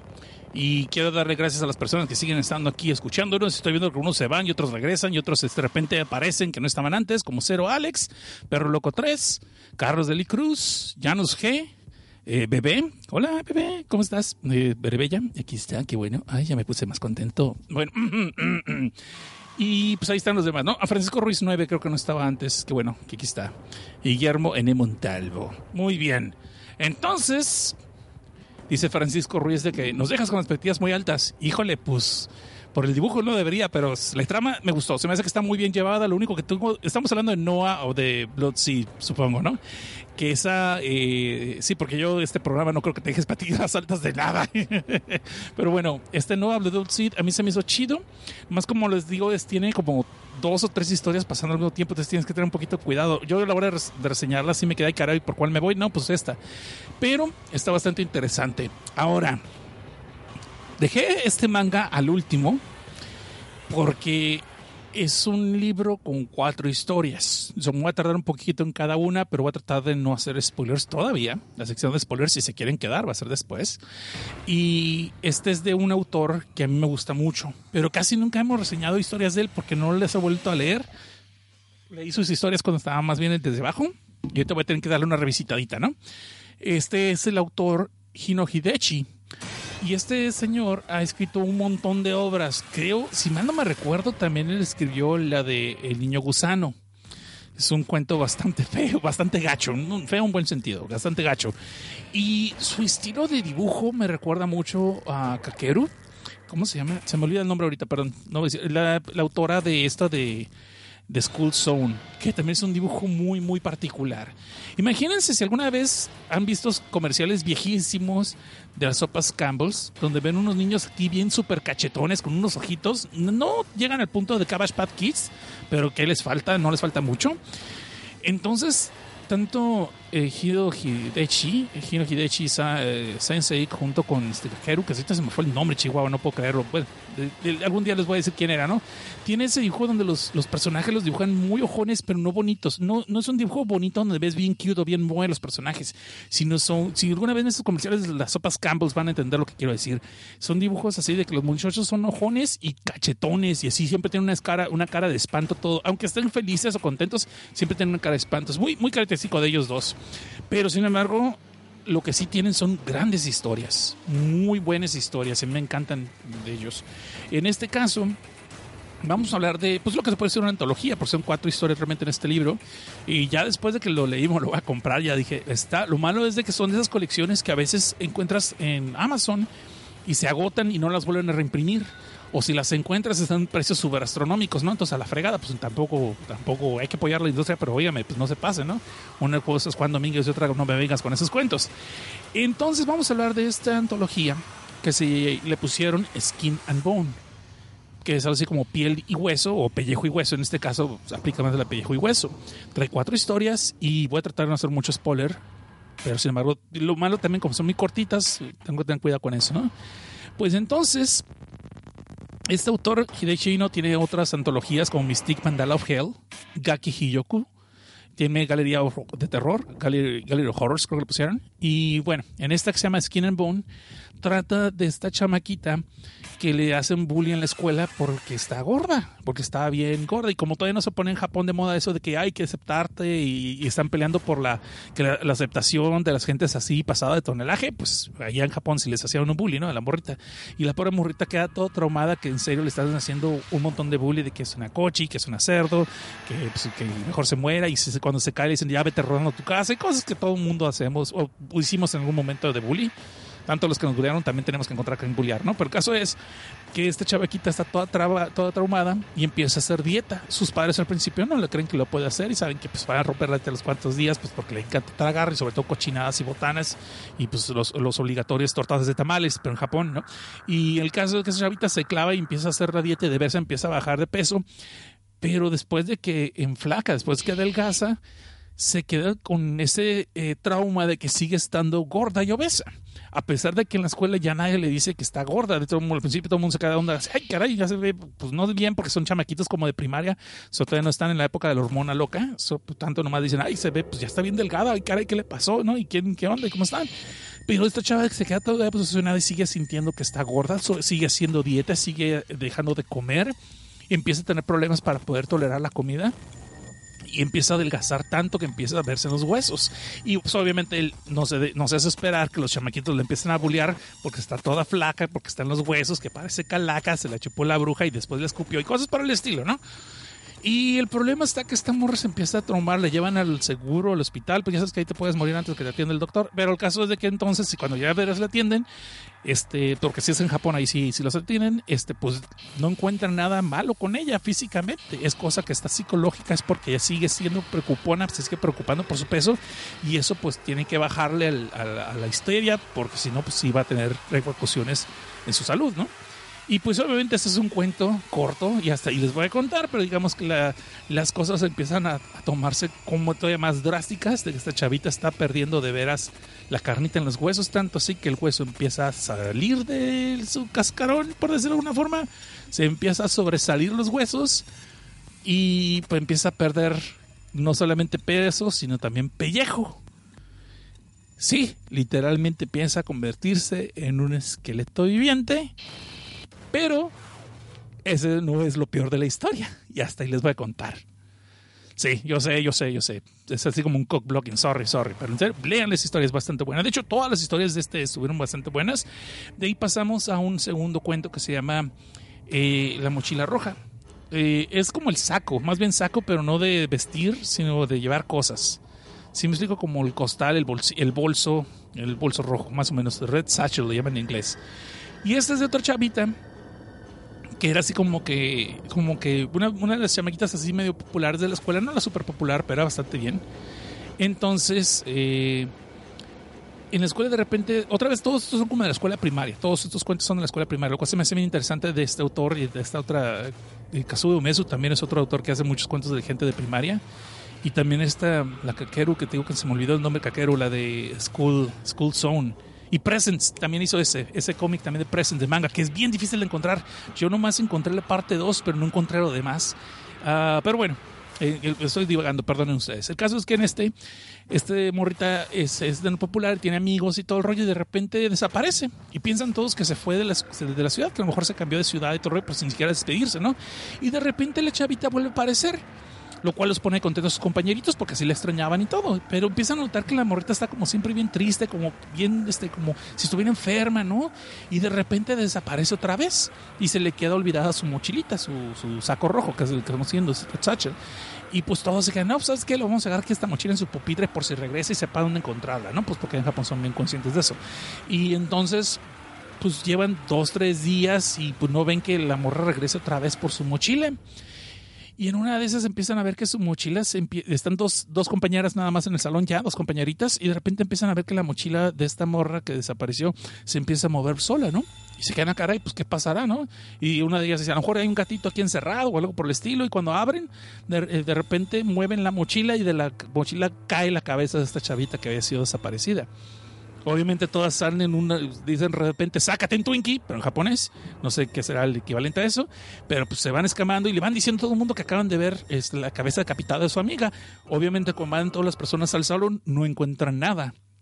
Y empiezan a pensar, no, ustedes están jugándonos una broma, que seguro están pinches locas, nomás están haciendo un hypeo, ya ustedes no saben ya qué inventar para que alguien las pele. Se ve que en tu casa nunca nadie pe- pela, y cosas por el estilo. Y las otras pobres morritas se quedan todas traumadas porque ya saben que lo que vieron, ¿no?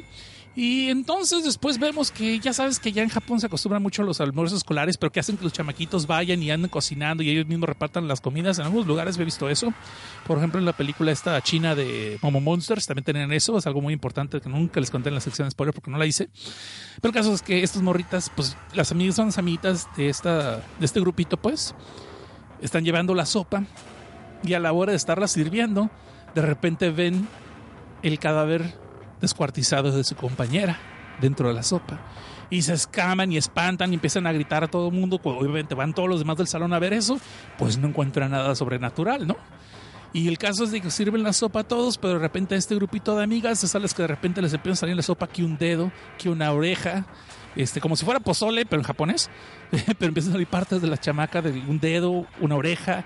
Este, en una de ellas le sale, un ojo y otra le sale una uña. Y pues dicen, ¿qué clase de pozole japonés es este?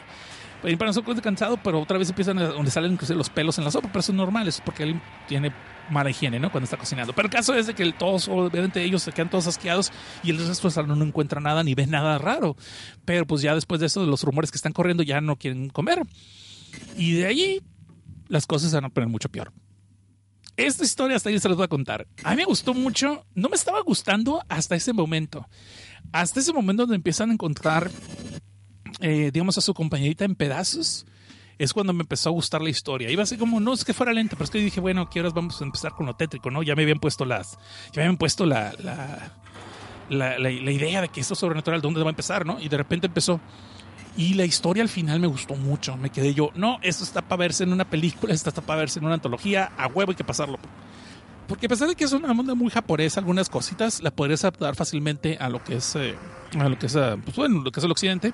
Y sería una historia muy tétrica, sobre todo el final. A mí me gustó mucho el final. Pero bueno, ya luego les contaré de eso. El caso de aquí pasamos a el cuento de dos hermanas. No tiene nada que ver con la película coreana. Que muy buena también, por cierto. Hicieron un remake americano, pésimo remake. Casi todos los remakes americanos de las cosas japonesas son malos, pero esos se lucieron porque hasta le cambiaron el final. Te quedas, güey, ¿para qué? Pero bueno, era como súper obvio. Sin embargo, este cuento del de las dos hermanas nos muestra la historia de una maestra pues, que está muy guapa, muy bonita y que es muy popular entre los alumnos. Y obviamente no falta el maestro que pues, quiere que le enseñe la regla del uno o la regla de la San Andrés, no sé. El caso es de que quieren este todo el mundo la tiene muy alta estima que está muy guapa no pero esta borra se ve que pues sí pero está muy calladita muy reservada no quiere hablar con mucha gente va de, la casa al trabajo del trabajo a la casa y que vive muy lejos del pueblo vive en las afueras de la ciudad pues. Y vemos que esta morra está como que no le gusta tener mucho contacto con la gente pues, porque tiene un secreto y no puede compartirlo y pues le da pena no está muy apenada y muy avergonzada.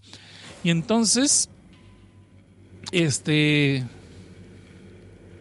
vemos que cuando ella va a su casa, de repente en su casa hay muchos insectos y animales y víboras, alacranes y cosas por el estilo. Y tú quedas, ah, caray, ¿para qué te parece que tiene una tienda de mascotas ahí? Pero no, es algo peor. Se ve que agarra unos de repente, abre la puerta donde dice, y aquí está el... Está narrándonos la historia a través de ella, estamos escuchando la historia, y lo dice, ¿no? Y el problema es que tengo este secreto. Vivo con mi hermana, pero mi hermana no es alguien que yo quisiera presentarle a nadie, es más, quisiera que no existiera. Y vemos que la hermana es una masa amorfa, como toda deforme que no podemos ver que realmente es un ser humano, sino más bien una masa con dos ojos y una boca y que más o menos sabe hablar y que está gritando que tiene hambre. Y lo que hace esta muchacha tan guapetona, que es la maestra, que realmente agarra todos esos eh, animales vivos y se los avienta para que se los devore. Y eso se ve que ella es la que tiene que andar cuidando de ella, ¿no? Y eso es su gran secreto. Y obviamente estamos viendo que ella pues quisiera poder deshacerse de su hermana porque su vida sería mucho más feliz sin ella, porque está harto, no, tiene, no puede tener una vida como cualquier otra persona, no puede conocer a gente y no puede mucho menos ni siquiera tener una pareja, pues porque en algún momento van a tener que conocer este secreto y es un secreto del que está muy avergonzada. Y tú dijeras, ah, ya sé para dónde va la historia. Sí, tal vez uno pensaría eso, pero no, porque después, la segunda parte de este cuento es donde conocemos la misma historia visto del lado de la hermana, que está todo deforme. Y está bastante interesante también. Y uno diría, ah, bueno, ya entendí para dónde va la historia. Pues no, pero eso ya no se los voy a contar. Y bueno, ese es el cuento de dos hermanas de esta misma colección de Skin and Bone. Y de ahí nos vamos a un cuento que se llama La Oruga. Lo cual está, eh, así como les contaré. No, de hecho hay otro, ¿saben qué? Hay otro, hay otro, hay otro. Lo estaba saltando. El de Aruga es el último. Eh, antes hay uno que se llama la, la chica babosa. Y no es, sí, no es un insulto, no, me, no me vienten señoras feministas, no se vienten conmigo. La babosa es un animal, sí, es slug, para que entiendan. Y hasta donde yo sepa, no hay otro nombre para ellos en español, eso es la babosa. Y tampoco es un cuento de Junjito. Sí es un cuento de Junjito, la chica babosa, pero no estamos hablando de ese cuento, es otra historia totalmente distinta. La niña babosa. Y de esta trata de una chamaquita que por alguna razón le dan carrilla. Este, vemos que están todos este, fascinados con echarle sal a las babosas de la escuela y que en este vecindario donde ella vive y donde está, va a la escuela, llueve mucho, ¿no? Y que sabe que cada vez que va a llover la van a estar dando carrilla de que parece babosa y que la cara de ella está toda deforme y que sus labios son así como de una pinche babosa. Y de ahí no la bajan, o sea, la bajan de que ella está toda deforme y que está toda fea que parece una babosa, ¿no?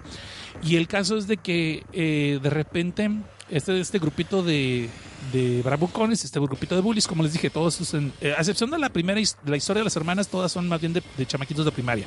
Y de hecho podemos aplicar esa porque las dos hermanas, pues la protagonista es la maestra, ¿no? Es una maestra. Todos van a hacer el cuento cansado. Ahí va otro shot. Eh, el caso es de que esta chava, este, la morrita, de que le carrilla que es una babosa y que está horrible la fregada, pues le empiezan a aventar, inclusive las babosas que los morritos le echan sal y se, se deshacen, se las empiezan a aventar, ¿no? Y ese pobre chamaquita que sufre todo ese sufrimiento. Y en una de esas, uno de ellos se le ocurre la brillante idea de agarrar, no me acuerdo qué tipo, es una especie de, de líquido para lavar cosas. Eh, no me quedó muy claro qué es. Es lime, le dicen en inglés lime. Lima, pero de Lima no sé, como que no entiendo por qué sería la Lima, pero dejémoslo así. Si es que esos chamaquitos agarran, no creo que sea lejía ni nada por estilo, entonces agarran este líquido y se lo avientan y la chamaquita de la nada se empieza a deshacer como si le hubieran echado sal a una babosa, porque de hecho en otro momento le echaron sal a ella y la quisieron humillar y obviamente no le pasó nada, pero la humillación pública y todo eso, pero está cabrón. Y en este caso lo que le aventaron se empieza a deshacer la morrita de verdad y totalmente no queda hecha no queda ni un solo pedazo de ella, ni los huesos. Y todos se quedan todos paniqueados. Las cosas se empiezan a poner interesantes cuando de repente este grupito de bullies empiezan a ser perseguidos por alguien que les empiezas a, tratar como si fueran babosas uno por uno y escabechárselos. Y pues ya casi conté toda la historia, pero está chido verlo. Está muy chido, muy, muy chido el dibujo allí. Entonces, echan una chicada. Y el último cuento de esta colección, ahora sí, es La Oruga, de Caterpillar. Y es una historia de esta otra chavita. Casi todos son de que son chamaquitos que bulean. ¿eh? No, casi son chamacas que bulean, por cierto. Pero el caso es que esta es una chamaquita que le encanta coleccionar insectos, gusanitos, y, pero más, más que nada le gusta colectar orugas. Y se la pasa encontrando orugas y huevos de oruga por todos lados y las empieza a criar y en su cuarto tiene un montón de jaulitas con las orugas y las colecciona y todo el rollo. Y se espera a que se espera que se conviertan en crisálidas y después se conviertan en mariposas y las libera y otra vez vuelve a repetir todo el ciclo, ¿no? Pero por alguna razón todo el mundo le empieza a tratar como de, bicho raro, la pobre chamaquita la bulea y le hace carrilla y le destruyen sus, gusanitos, sus orugas cuando pueden, le empiezan a aventar orugas inclusive en la comida y en la sopa eh, de ahí en la escuela, e incluso su familia la bulea, más bien la tratan como que está chamaca rara. Ah, y este no quiero contarles más de eso. Esta, esta es un cuento que la mera verdad al final me gustó mucho. Me gustó mucho ese cuento. Es muy distinto a los demás, contrario que parezca que la trama es muy parecida. Este tiene otro giro bonito. A mí, a mí es lo más que lo decir. Se me hizo un giro muy interesante, pues ya dije que es bonito, entonces es una historia que se me hizo chida y es con la que cierra este libro. So, es, es bastante, bastante, bastante recomendable esta colección. Si la pueden conseguir, es King and Bones, sobre todo si la coleccionan a buen precio. Yo la quiero comprar original, voy a ver cuánto me sale. Si no la encuentro en inglés, voy a ver si la encuentro en español. Y hay otras colecciones de este, de Hidechi Hino que me voy a andar buscando. Dice aquí en Tigiko que hay una serie de películas llamadas eh, Hino Hidechi Theater of Terror y este adapta varios mangas de este compa, del chino este. Sí, de hecho también hay otra había unas que las podías conseguir y estaban en YouTube inclusive, y hay otras de este, ya se me olvidó el nombre de Kazuo Umesu también. Kazuo Umesu tiene muchos cuentos también muy buenos. A mí me encanta mucho el de Drifting Classrooms, los, eh, las aulas vagabundas. Uh, las aulas a la deriva, de hecho, podría decirse. Es, es uno que desde abajo inclusive lo, lo, reseñé, de 17 trades, y está muy cabrón conseguirlo, está muy caro el trade, pero es, de esas obras que valen la pena. Y de hecho este señor, Kazuo Umesu, Umesu Kazuo, ya, ya lo regué, bueno, este cuate también tiene una serie de televisión y le hicieron como tres o cuatro historias y eran como de una hora y media. Curiosamente no pegaron mucho. Y de hecho Netflix, antes de que hiciera el servicio de stream que les estoy contando ahorita, Netflix era de que te rentaba DVDs por correo. Todavía lo sigue haciendo, pero ya ahorita casi no tiene nada de selección y es muy triste. Tenía muchos títulos bien raros de encontrar, bien difíciles de encontrar, y títulos que no encontrabas en lo que eran los Blockbuster antes. Por eso se fue la chingada que Blockbuster. Pésimo servicio cliente también, en muchos lugares que yo iba de Blockbuster. Sin embargo, y la, y la sección era malísima también. Y Netflix le dio el tirón por ese lado. Perdón, ya estoy divagando, ¿no?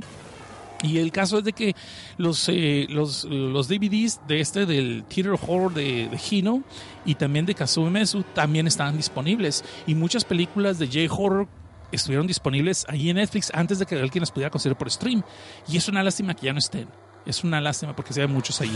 Eh, Uroi, Onibaba, eh, Yuon, las, las, las, cuatro versiones que había de Yuon antes de que fuera la película de Estados Unidos, las cuatro versiones que había, Yuon de Grudge y Yuon, eh, las originales, las primeras que eran como una tele, película.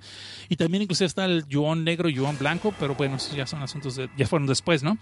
Ah, pero bueno, estoy hablando así ya al, al aire de muchas tarugadas y eso. Bueno, esto sería hasta el momento lo que hace el programa del día de hoy.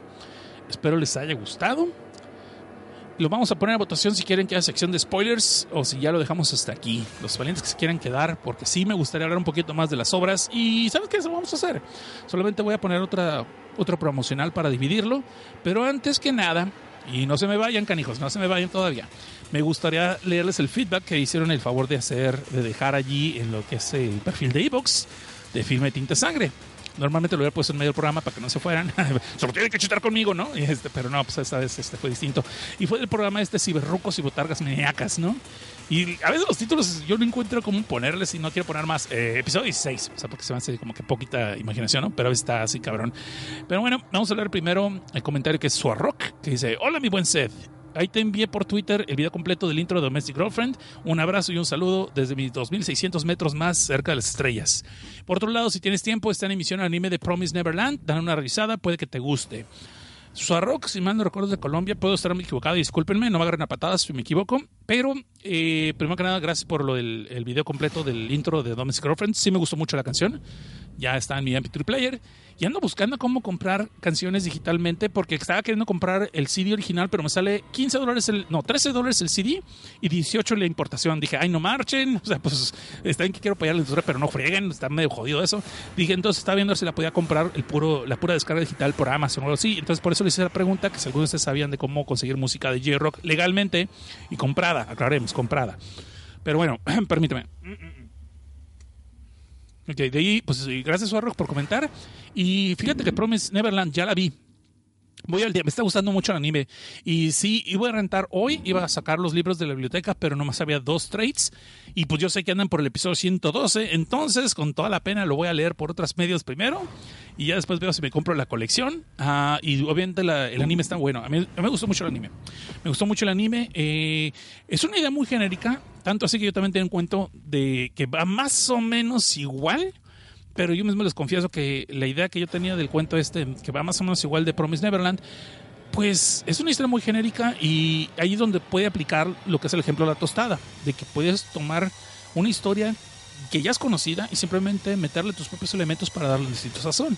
Para los que no entiendan el ejemplo de la tostada que siempre uso, es de que muchas cosas de la comida mexicana, como que son la tostada, los guaraches, los sopes, eh, las gorditas y lo que es este, las flautas, por ejemplo, un ejemplo así rápido, todos son lo mismo. Son, tortilla, carne, salsa y verduras. Pero la forma en que lo cocinas es lo que le da la diferencia a cada platillo. ¿Sí me explico? Entonces lo mismo con la historia. Puedes agarrar la misma historia, porque realmente, eh, bien dice el conocido refrán, solamente hay siete historias y Shakespeare las usó todas. Entonces simplemente es cómo estás conformando todo la- las combinaciones. Algo así como la música. La música realmente son siete tonos pero la forma en que tú lo combinas y haces las armonías y los acordes es lo que le da sentido. Y a mí me sorprende que siendo más de 2000 años, obviamente tenemos mucho más de 2000 años, pero yo estoy hablando de un ejemplo rápido, unos 2000 años de tener música y realmente hay pocas canciones que son parecidas entre sí. Tal vez porque hay mucho, muchas restricciones de derechos de autor, pero también quiero pensar porque hay mucho ingenio para hacer la mezcla de unos siete, siete tonos, ¿me explico? Entonces con las historias es lo mismo. Y esta, puedo hablar rápidamente de Promise Neverland. Básicamente son de unos morritos que están en un orfanato y están pues viviendo su vida contentos y felices todos porque se llevan todos una gran familia, si lo quieren ver así. Y conocemos a tres personas que son los principales, a, a- creo que se llama Rey, Norm y Emma. Discúlpenme si me equivoco los nombres, pero ahorita no lo tengo a la mano. Y básicamente a cada rato le están haciendo exámenes para ver cómo están de, intelecto. Perdón, me dio hipo, perdón. Permíteme un segundito. Ok, ahí está. Entonces descubren que cuando llegan cierta edad, y esto no es un spoiler porque pasa en el primer episodio, de una vez lo voy diciendo, pasa en el primer episodio, o sea, hasta ahí les voy a contar. Descubren que este, en este orfanatorio, que de repente cuando llegan a cierta edad, los, lo- los, pues los, los mandan a vivir por su propia cuenta, pero también cuando los adoptan o cuando alguien llega a adoptarlos, pues le dan las despedidas a estas personas y se van por una carretita, con una carreta lo que es un portón estos chamaquitos en el orfanato tienen prohibido ir a ciertas áreas, pasarse de cierto muro, de cierta, de cierta pared, no pueden saltarse el muro como si fueran mexicanos, y este, y que no pueden irse a ese portal, a ese portón, ¿no? Un portón de madera. Entonces los tres protagonistas, entre ellos este, Emma y otro que es muy inteligente, se me fue el nombre, creo que es Norm, quiero decir que es Norm, pero no estoy muy seguro si es el nombre. El caso es de que estos dos, cuando se va una chamaquita que quieren mucho, ven que se le quedó su muñeco de trapo favorito, su conejo de trapo. Entonces quieren ver si la alcanzan para que se lo lleve. Y cuando van a este portón, por azar el destino, pues descubren que la morrita realmente no se la llevaron por adopción, sino que esa morrita ya es un cadáver. Y lo peor del caso no es que sea un cadáver, sino lo peor del caso es que descubren que hay unos seres que la piensan llevar como alimento. Y que es el primer envío de otros más que van a sacar. So, ahí está. Y es el primer episodio, así que no vengan con que son gran spoiler. De eso, es el- de eso se trata la historia, ¿no? Trata la historia que descubren que el orfanato realmente es algo así como una granjita para pues, carnita humana, para unos seres horribles y especiales, que no son geeks, postas- no son geeks podcasters. Y de allí tiene que ver Emma y su compañía, ver cómo se van a escapar, como si fuera pollitos en fuga, ¿no? Chicken Run, algo así. Y bueno, hasta ahí es básicamente la historia de eso, ¿no? Y tiene cuatro episodios ahorita, los pueden ver en Crunchyroll. Y está bastante recomendable, me gustó bastante. Y quiero escuchar, este, entonces, este, aquí dicen los spoilers, ya están. ¿Quieren spoilers? Ok, ok, vamos a darle. Y bueno, y ese es hasta ahí donde llevan cuatro episodios. Me, está gustando mucho porque obviamente hay intrigas y todo, y cómo tienen que hacer todo lo de la fuga sin que se enteren los Führers. Digo, sin que se enteren pues, la, la madre de- del orfanato, ¿no? La mera manda más que todo el mundo le dice mamá. Y se me hizo muy chido, me gustó y el diseño de los personajes está chido y todo el rollo, pero me voy a poner a leer manga porque si de veras sí me quedé así como que, ¿y ahora qué pasa? ¿y ahora qué pasa? ¿y ahora qué pasa? Y pues ya sabes que está difícil aguantarse la, la curiosidad durante toda una semana, ¿no? A pesar que he visto varios animes buenos, aparte también está este The Rise of the Chill Hero, que me gustó mucho también, a lo mejor también pongo a leer ese bueno, no voy a hablar de eso ahorita, pero bueno, estamos leyendo los comentarios, o vamos a regresar a los comentarios, perdón, pero, pero sí, vean, Promise Neverland sí está en la lista de lo que voy a leer, definitivamente para aquí Filme Tinte Sangre, y pues si quieren ustedes irle entrando, pues ya está eh, en Crunchyroll, ¿no? Este, muy bien, dice Julio Rodríguez, Julio RDZ dice, hola, gracias por el excelente episodio y los spoilers. A mí me gusta más todavía el programa. Así me gusta todavía más el programa. Saludos. Ok, pues ya la sección de spoilers llegó para quedarse y la vamos a hacer. Aunque nos tardemos un poquito más en terminar el programa, ¿no? Y aquí Arcángel dice, muy buena sed, eh, buen programa, lástima que no puede entrar en vivo, ya que el horario no se cuadra, pero bueno, parece, no, dice, parece usted ha leído a Jin, no me acuerdo si ya lo leíste, si no te lo recomiendo, está muy sangriento y bueno, sigue así, saludos. Allí no, no, ni he visto el anime, ni he leído la obra, pero definitivamente sí la quiero leer. El problema es que a veces no me da tiempo para cuando son obras muy largas. Bueno, ese sería un pretexto a veces, ¿no? Pero después, tomando en cuenta que ya leí Domestic Girlfriend dos veces y son 202 episodios, 17 episodios, pues no, ¿verdad? Pero sí, tenemos que poner a Jean está en la lista, definitivamente. Esa, la de Green World, la de eh, Goblin Slayer, la de este otro. Hay como, fíjate que lo más leo, lo que más leo sin querer, me doy cuenta que lo que más leo son los apocalipsis, no sé por qué. No es mi género favorito en las películas, ¿eh? Fíjense. Pero sin embargo, en los mangas es como lo que acabo leyendo más. Pero porque son apocalipsis que le van cambiando el género. Le, más bien no el género, le van cambiando el tipo de invasión. A veces son zombies, a veces son vampiros, a veces son insectos, a veces son los mismos animales que se revelan, como en el caso de eh, ah, Animosity. ¿Sí se llama Animosity? Bueno, no me acuerdo. El caso es de que ese tipo de temas, cuando es lectura, es lo que más estoy leyendo, no sé por qué. En fin, ah, gracias Arcángel por haber opinado y también tuvo Julio Rodríguez. Y de ahí pasamos a. Geeko, que dice, ¿qué pedo? Una preguntita. ¿Están chidos los live action de Kenshin?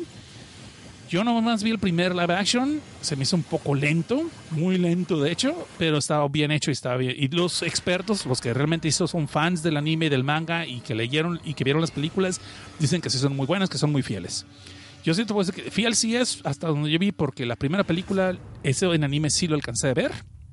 So, sí está muy fiel, está muy bien llevado. Nomás se me hizo un poquito lenta, pero supongo que es la misma trama, así como va, ¿no? De ahí en fuera no vi los otros dos películas, son trilogías, si mal no recuerdo, y los, los fans del, del Rurouni Kenshin dicen que están muy chingones. Pues ahí, ahí es lo que te puedo decir. Y de ahí vamos a dar las gracias a las personas que llegaron al perfil de ebooks, ahí de Filme Tinte y Sangre, no haciendo caso que nomás hay uno de desde abajo, y vinieron a meterme el pulgar. Como en Kiko, Arcángel, Freddy, Julio Rodríguez, Alfredo Reyes, Sal Carpio, Teo Puente, Gaby Rodríguez, Carlos Deli Cruz, Sergio Escotón, señor Suki, Sánchez Darreán, Vultur MX, eh, Carlos Rabiela, Ángel López, Oso Pánico, Suarrock, Iván Pilgrim, Abel Osonari Montes Ramírez y el señor Core Salas Delgado, que pues, es el dueño del changarro aquí de ADN Network, es el código geek, que nos hace diferentes. Y también nos llegó una reseña en iTunes. Eso es cuando me pongo bien contento, cuando llegan así y dan todavía que el extra, ¿no? El extra y van hasta iTunes y ahí ponen su reseña y pues lo menos que puedo hacer yo pues, es leerla, esa reseña cuando la encuentro, porque pues, la guardo a veces muy bien y no sé dónde chingados la guardé, pero aquí está. Y en este caso tenemos eh, el rating de 5 estrellas de este compa. Permítame un segundito porque la pinche computadora se puso muy lenta. A buena hora, se supone que tengo que preparado, ¿no? Y es de Ian Stranglet, que dice... Buenas reseñas sobre historias gore, grandes tetas chinas y depravación oriental. Este es tu podcast con el tío Creepy Seth Cosnar. Ay, me gustó eso, tío Creepy Seth Cosnar. Hay un cuate que aquí en Estados Unidos le dicen el tío Creepy, que es una persona que es una autoridad en las películas de filmes de terror. So, mm, que me pongan a esa altura está chingón. Pero no, no lo merezco. Yo estoy todavía, soy un pinche aprendiz todavía.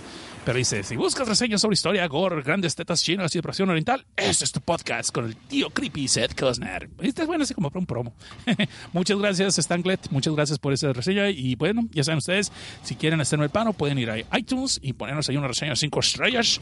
Y este, pues una opinión, ¿no? Para recomendarnos con las gentes. Pues ya, si ustedes quieren también aventarnos unas monedas en la cara, nos pueden aventar así en la cara, unas monedas monedas, este, ahí está el Patreon, que es patreon.com, diagonal desde abajo. Es el mismo, no pienses ser un Patreon para filme Tinta Sangre, así que es el mismo changarro de todas maneras. Vamos a ver. ¿Qué dicen aquí en el chat? Juan Carlos de Cruz dice, ¿y mis spoilers qué? Spoilers, por favor, Don Costner. Sí, ahorita va a ver, ahorita vamos a ver. Dice señor Suki, es como Made in no te vayas con la finta de que son monitos kawaii. Sí, hay, historias que sí. ¿Sabes cuál estaba la de ah, Kokoro Koroni? ¿Cómo se llama?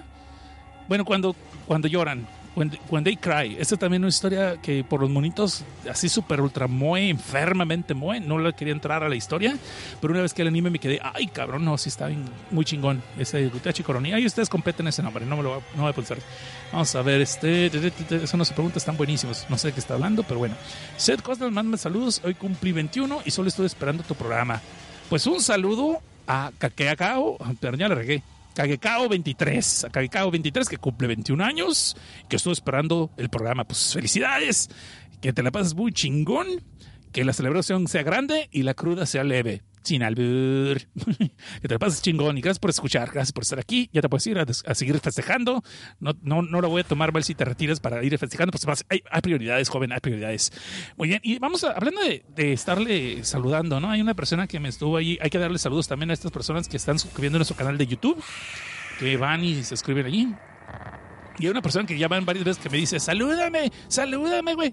En vez de poner un comentario, nomás pide que lo salude. Bueno, pues lo vamos a saludar a William Arteaga. No, pero ya le regué. Es William Arriaga, perdón. Salúdame, güey. Pues te saludo, güey. Ahí está. Y también nuevos suscriptores, este, William Arriaga, Adri Yenem, Raúl Fregoso y Germán Puerta. Espero que les estén gustando los programas, aunque lo escuchen en YouTube. Y tal vez, si tuviera un poquito más de tiempo, sí dividiría el programa en tres, cuatro partes para que escuchen, sea más rápido. Pero hay gente que dice que prefiere estar escuchando el programa en YouTube porque se pone a ver los trastes, se atrapar guayabo y otras cosas, se vuelca en el lodo, este, mientras estoy escuchando el podcast en el YouTube, y lo cual está bien, pues, se vale, ¿no? Mientras no le hagan daño a nadie y sea consensual, pues denle con todo. Y bueno, ahora sí, vamos a empezar un promo para yo poder este, eh, hacer aquí un poquito de, eh, echarme una soda, ya no se me está sacando garganta, y pues de ahí regreso para acá para seguir la sección de los spoilers para los que se quieran quedar a los spoilers, porque yo sé que a varios de ustedes que les encanta que les diga todo, todo, todo de la obra, ¿no? Para ver si se adelantan o no. Y pues quién soy yo para negarlo. Entonces vamos con este bloque de promos y regresamos el rato.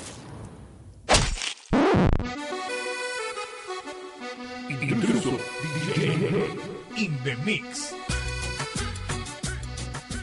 Sonidero ADN Network.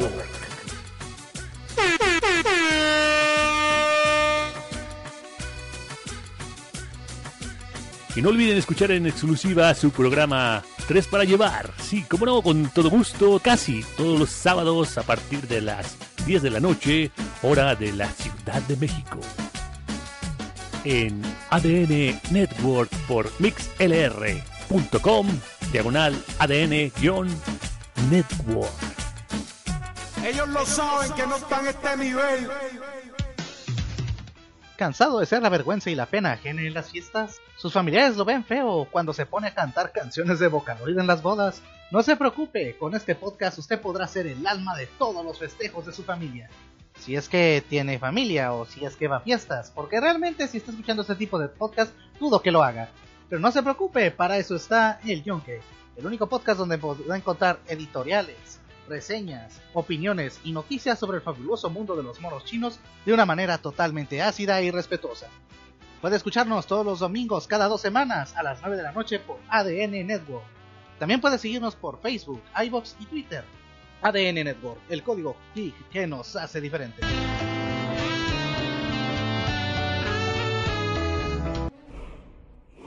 Prepárate para escuchar el podcast más épico, con los conductores más preparados, mesas de debate y especialistas invitados, discusiones, teorías, hipótesis, todo en un solo programa dirigido para las mentes más brillantes. Una explosión de conocimiento directo a tus oídos. Oye, ¿Qué pasó? es que el promo siempre va a ser para Nerds with a Mouth. Ah, no, pues así está más fácil. Nerds with a Mouth. A veces buscamos noticias, de vez en cuando nos preparamos y una que otra vez le echamos ganas al grabar. Todos los miércoles en vivo por MixLR en el canal de ADN Network o por nuestro canal de YouTube.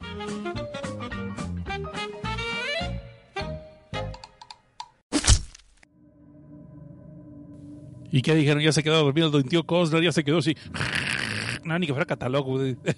no, no, aquí estamos. Lo que pasa es de que estaba leyendo aquí lo que están diciendo en el chat. Y se me andaba pasando mi cue para volver a entrar al programa. Dice aquí el señor Tsuki que el título que estaba buscando es Igurachi no Naku Koroni. Muchas gracias, Suchi.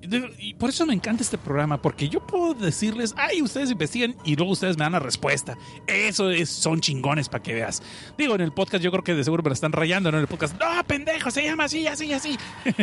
Pero la ventaja del podcast no tengo que escuchar sus insultos que me dolerían mucho, me dolerían mucho aquí, aquí, aquí el corazón. Me está agarrando chichi, pero no pueden ver. Pero sí, el caso es de que eh, mi cardiólogo dice que ya no haga podcast porque me insulta. No, no es cierto. Entonces, este señor Suki, muchas gracias por ese dato. Y dice aquí que, dice, y no hay promo de los inmamables porque nunca lo he oído. Pues, ay, ¿cómo te cuento, Riega? Ay, ay, ay, ay, ay. Pues no. ¿Hay promo de los inmamables de todo esto? Porque yo creo que con el de filo de tinta de sangre que pongo se- es como que dos en uno y se encuentra el otro. Dice aquí el señor Kakegao, perdón, otra vez, Kakegao 23, dice de que ah, dice, no hay celebración, es hora de hacer la tarea con de la universidad. Híjole, no, bueno, pues me, ha sentido pésame muy buen, pero de todas maneras celebrar después, no pasó nada, no pasó nada. El chiste es que te la pases chido. Y como dice como FTS, me aliviana la chamba. Pues para eso estamos, cabrón, para eso estamos. Y, y me encanta escuchar también desde abajo en podcast de lunes, de iTunes, perdón, perdón, podcast de iTunes. No sé ni leer, cabrón, qué vergüenza. Muy bien, entonces de aquí nos vamos a pasar entonces a la sección de spoilers. Y aquí el que quiera encontrar esto, este, el que quiera escuchar los spoilers, pues que se quede, aquí están. Y, cuando estamos hablando de niña babosa, dice el rival que es Belinda. ¿Qué pasó? ¿Qué pasó?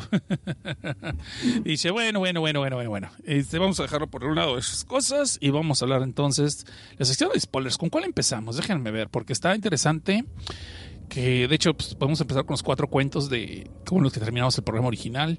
Porque las otras no hay mucho que spoilear, ¿eh? les voy a decir la verdad, no hay mucho que spoilear. Eh, vamos a hablar de Double Ecstasy, por ejemplo. Sí, ah, sí, sí, hay cosas que spoilear. ¿Qué cosas que ustedes dijeron que querían spoilers? Ahí les va. Pues primero que nada, sabemos que la historia ya está medio quemadita, ya está medio eh, cliché. Pues sabemos que este morro va a este, a este congal, bueno, a este hotel del amor, como le llaman en Japón, Love, Love Hotel, este, pues a echarse un palenque para poder sacarse la mala espina o la mala, la- el mal sabor de boca de la cita anterior donde fue frustrados con su amigo Takachi, ¿no? Y pero como les dije, este personaje, este Kusakabe Noboru, o no sé si es el Noboru nada más, ya es que los japoneses ponen uno un apellido luego el nombre y al revés, y, a las traducciones de los traen, a veces uno no sabe cuál es cuál. El caso es de que este compa, el el Kusa, vamos a llamarle Kusa nomás por, por cosa de huevón. El Kusa, pues lleva a su amigo Takashi, ¿no? Pues él, él originalmente lo invita a tragar y a seguir pisteando, pues para quitarse mal sabor de boca de la cita que les fue de la chingada. Pero pues, su amigo, se, dicen, le ofrecen la mano y se toma el pie. Ah, pues vamos a este lugarcito que se acaba de aparecer de la nada, que no sé de dónde salió. Que está esta pinche, esta pinche estatuota acá de una, de, un- de una mujer con alas tipo de murciélago, así como una diablita, y pero toda bichi, así con eh, explícito. Curiosamente aquí no pusieron ningún cartoncito, ningún tape en el manga, aquí se le ve todo el...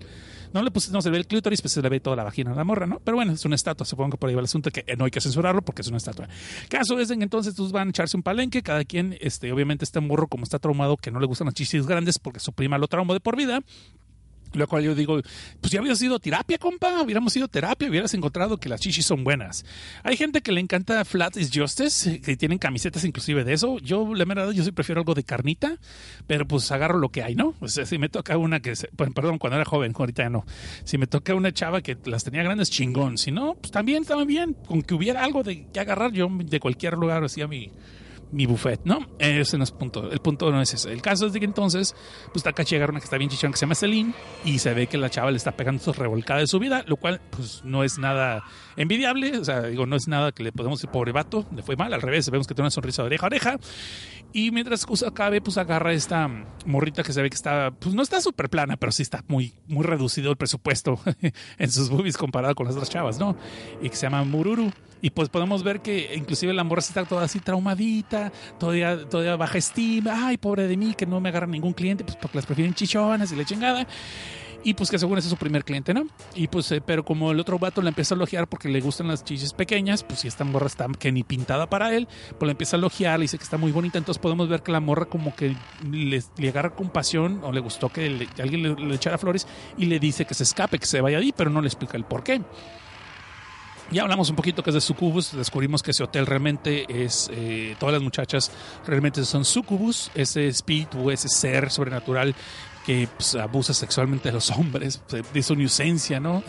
De esos hombres este, castos, puros. Ay, no mamen. Oye, simplemente agarra, se, coge el vato y se muere el vato porque le chupa la energía vital, ¿no? Este. Y lo cual es onda vital también se le chupan, supongo yo. Entonces los dejan pues, hechos cadáver. Al principio salen ellos acá todos fascinados, eso sí, súper débiles, pero fascinados. Y al día siguiente se mueren. Y eso le pasa al amigo Takachi. Este compa eh, Kusakabe cuando va a pedir datos, pues, va a investigar qué pasó, porque él sabe que por ahí estuvo el rollo, porque lo ve muy extraño cuando salió de, echarse su, palenque con Celine. Pues Celine le hace la, jugarreta a Moruru y como quien dice le baja al cliente, porque se lo quiere escabechar. Pero obviamente pues escapa, ya les explica todo, todo el desmadre que pasa. Y Mururu este, ayuda a escapar a Takachi y lo esconde en su casa. Y Celine está toda encabronada con, no, espérate, ¿cómo está el rollo? No es cierto, aquí vemos que, se escapa el vato, pero deja olvidada su mochila. Porque venía el trabajo y todo el rollo. Y ahí venía su información de dónde estudia y todo el rollo. Entonces Celine va a buscarlo a la, escuela, junto con otra muchacha que se llama Momo, que también no está tan planita como Mururu, pero pues está así, este, no está tan voluptuosa como Celine. Como está curioso, este personaje de Momo, también hay otro personaje que se llama Momo en la de Domestic Girlfriend, pero sí está bien chichón. Bueno, en ese punto. Eh, es un nombre común, supongo yo. el caso es que van a buscar a este morro al que se acabe en su escuela y ahí lo empiezan a acechar, le empiezan a tender una trampa, hacen que Momo lo llame hacia afuera que practicar por él, porque según es una amiga de Takachi, y pues ahora que se enteraron que está muerto, pues le, quiere hablar con alguien de eso. Pero realmente es una trampa, porque realmente lo que quieren es pues, que Celine se lo eche. Y de hecho se lo traba a Celine y empieza a tratar de masturbarlo pues para sacarle acá el jugo vital y obviamente matarlo porque le dolió el orgullo que alguien le ofendiera y que, que no se le, que no, no, sintiera pasión por ella, que no se, no se le parara pues por ella y que y todavía se vomitara en sus chichis, ¿no? Pues es un insulto, la chingada de todo. Es más cuestión de orgullo que nada que se lo quiere, se lo quiere echar. Aquí hasta el punto es donde este compa ya siente que algo está mal con estas morras, pero no sabe 100% qué es. Eh, se logra salvar como él puede y acaba con esta morra con Mururu, ya es donde ya la otra morra no le quiere decir nada pero eh, después se pone en contacto con este compa que le digo que es el vato carita que parece, y de hecho inclusive tiene una, una banda de rock y se ve que el vato está cantando acá bien chingón y todas las morras, entonces todo su público son solamente morras, se ve que están mojando el piso peor que con la película de Aquaman, eh, ahí investigan ustedes, y después habla con el vato y el vato ya ni lo, se acuerda de él, pero después se acuerda pues que les advirtió de que, ah, pobre de ustedes, pobres diablos, ya se los cargó la chingada, porque él sabe qué onda allí, y es el que empieza a contarles todo, y podemos ver que una morra que está muy pegada con él, que se llama Lalabel, y el morro, pues de, después le dice, no, pues que esta morra realmente es una sucubus, igual que todas ellas, pero que esta bota, pues ya se hizo su, su pareja, ¿no? Él la hace feliz y se hacen felices y no se lo ha devorado todavía. O no en la forma que nosotros estamos esperando que se lo devorara. Y pues que realmente lo que hacen es de que esta sucubus, eh, la sucubus, realmente no tienen sexo con las personas, no por lo menos no coito vaginal ni anal. Porque resulta ser que las, estas sucubus, pues no tienen por dónde, como dijo el conde. Este, para que entiendan, no tienen vagina, no tienen nano. Entonces no, no hay ni siquiera de que, ay, pues se perdida por la puerta de Detroit. No, pues tampoco. O sea, y no, dicen, no sabes qué es peor, que no tengan por dónde o que no tengan ni siquiera pues, un trapito, de una rebabita, ¿no? Para, digo, para jugar de perder una competencia, a ver quién la tiene más. No, en fin, el caso es de que entonces vemos que realmente lo que estas morras hacen es aspirar. Este, entonces realmente aspiran la, onda vital de, de, los incautos y con eso lo que hacen es de que eh, más o menos todavía, no está muy claro, todavía no lo han explicado todavía, pero más o menos con esto las morras quedan embarazadas a la hora de aspirar, ya sea por medio de un blowjob, o que le den una chupada a este compa hasta que se venga, o más bien es una más como espiritual, no es realmente semen, sino a través del semen está toda la energía vital y por eso se muere la persona al día siguiente. De hecho, pierden el pelo primero, pero quedan con una sonrisota de oreja a oreja. O sea, pues, así como dijeron, pues se muere contento, ¿no? La muerte del guayabo, pues, la muerte del caguamo, está chingón. Ah, y de ahí pues vemos que entonces pues que quedan embarazadas de una forma y de esa forma se reproducen. No queda todavía muy claro, siendo que no tienen útero o vagina, no sabemos cómo nacen las otras sucubus, pero cada vez que tienen la energía vital de una persona, con eso basta para poder crear otra sucubus. Después de eso entendemos que hay una organización detrás de todo esto, que tiene inclusive una academia, que es donde todos los bebés sucubus los están entrenando desde jóvenes hasta que crecen a 18 años, pues para en todas las artes mágicas de, de, de su especie, ¿no? Y, y eso, y supuestamente están empezando y hay tantas sucubus que ya las están empezando a filtrar en la sociedad. Unas son idols, unas son actrices, unas son deportistas, unas son atletas. Y como por fuera se ven como una mujer común y corriente, ves así muy guapa y muy voluptuosa, pues nadie sospecha de que hay algo raro con ellas, ¿no? Eh, y más o menos en Japón, pues porque en Japón ya sabemos que no cogen. Entonces, pues me han dicho, las estadísticas no mienten, ahí están, ahí están. Entonces el caso es de que todo esto se va enterando, ¿no? El, el personaje este pues acabe y de ahí es donde Celine les cae otra vez, los, lo- como quien se lo encuentran este compa y empieza a atacarlos y ahí es donde vemos que este otro compa, el, el- se me fue el nombre, discúlpenme, el greñudito, el greñudito eh, rockero, la logra eh, derrotar. La detienen y con por medio de unas sogas en un amarre muy muy japonés, de esos amarres raros eróticos que son así que pasándole como 40 veces la soga por el cuerpo y, rodeando las chichis en perfecto estado y el clítoris y todo el rollo. Ya sabes, ese tipo de amarres raros que ellos usan. Eh, la- Suponen eso así inmovilizan a las sucubus y de ahí empiezan a hacer un rito con ceras y hacen un pentagrama y otras madres con cera en la, en la sucubus y es una especie de rito para poderlas de, de- destruir porque físicamente puedes este, golpearlas, decapitarlas. No, decapitarlas no vimos que hago, pero sí que le rompes los huesos, las golpeas y todo y no les pasa nada, se puede recuperar rápidamente. Entonces es la única forma de poderla destruir y podemos ver que cuando haces ese ritual se deforma su cuerpo y realmente las puedes ver como es realmente la criatura, que no es realmente una humana. Tiene una especie de aspecto, la cara la tiene un aspecto como de murciélago, así todo feo, todo la nariz y todos los colmillos y el cuerpo está todo deforme, aunque es semi-humanoide, no es ni siquiera y no necesariamente este es humanoide, pero no es una figura anatómicamente perfecta del tamaño de un humano. So, está muy chingón. Está, está muy chingón esa, la mera verdad. Este es está chido todo eso. Entonces ahí donde ya vemos que después, pues el Kusakabe, como ustedes se podrán imaginar, pues quiere ser novia de Mururu y que porque es mujer perfecta y porque son uno para el otro y empiezan a ver si pueden andar entre pareja y que renuncie ya al que renuncie a este el negocio este de Devil Ecstasy, que este este motel. Y pues podemos ver que como que quieren ser parejas, pero Mururu pues le empieza a ganar al instinto y empieza en una de esas que sí le quiere dar su chupada, pero no mal plan este Kusakabe, pero se alcanza a detener porque cuando dice que la ama, que le vale madre, si se ella a morir, pues así quiere morir contento porque va a ser ella la chingada y porque no me deja ver bichi una vez, ¿no? Pues porque le encantan planas. Y este, aunque no haya nada allá abajo, nomás está puro césped, pero no está la madriguera. En caso es de que Obviamente Mururu re- reacciona y, ay, no, que no podemos estar juntos porque en un momento te voy a echar, pero, ay, sí, te amo y la chinga llegó y ya sabes, para allá va el asunto. Por ahí vemos entonces, y es full spoilers, aquí les todos los spoilers, ¿eh? ustedes dijeron, ahí les van.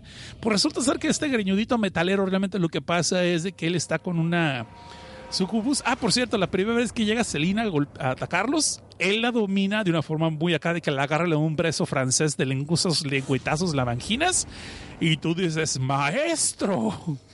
Pero realmente lo que pasa y después lo explica es que realmente las sucubus pierden el control cuando las besas de lengua porque tienen un clítoris detrás de la lengua. Y te debajo de la lengua, pero debajo de la lengua tiene un clítoris y pues este vato es, es en el lengüeteo, ¿no? De beso francés. Pues obviamente la morra queda extasiada. Ahí es donde la amarran y hacen el ritual que les expliqué. Y resulta ser que la label es una sucubus también. Y pues es su pareja porque también él no corre peligro porque después confiesa que él es impotente. O sea, al- al metalero no se le para, al metalero no se le para, al metalero no se le para. No se le para el chofer, no sé, el camión o el lift cuando lo pide o el Uber, no sé. Pongan su chiste misógino ustedes ahí. El caso es que entonces por eso está él con un sucubus, que es este, la label, pero pues se ve como que le van a hacer el paro para pues, no haya demasiada gente. Entre que, le van a hacer paro y entre que no, porque dice el vato, no, pues yo tengo mi vieja y me vale madre el mundo, ¿no? Pero pues ya están sobrepoblando de sucubus y al rato se van a acabar los humanos, la humanidad y la chingada y nos vale madre. Y yo estoy con mi vieja y me vale madre. Y entonces ahí es donde acaba la historia de hasta donde he leído. Eso está bastante bien, eso está bastante bien. Eh, pero a ver, vamos a ver aquí, estamos aquí.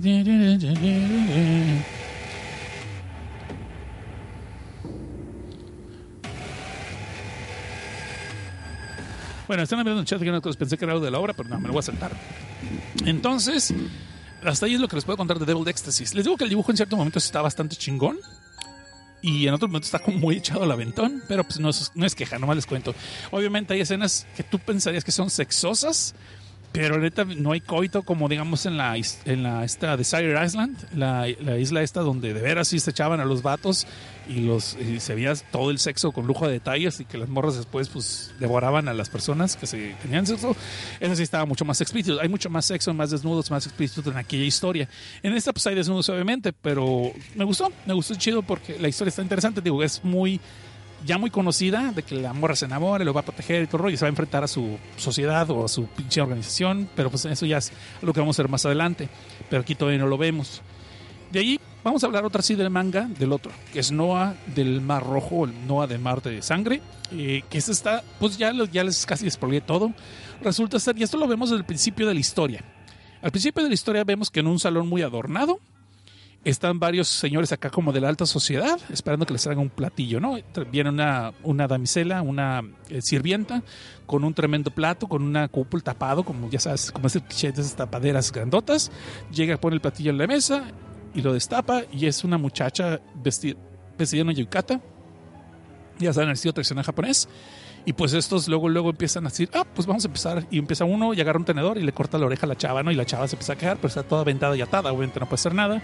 Y pues de ahí el otro empieza, ¿no? Que ponerle a ver, quiero ver su sangre, le, pone, le una especie de bidón para poder servirse una copa de sangre como si fuera vino.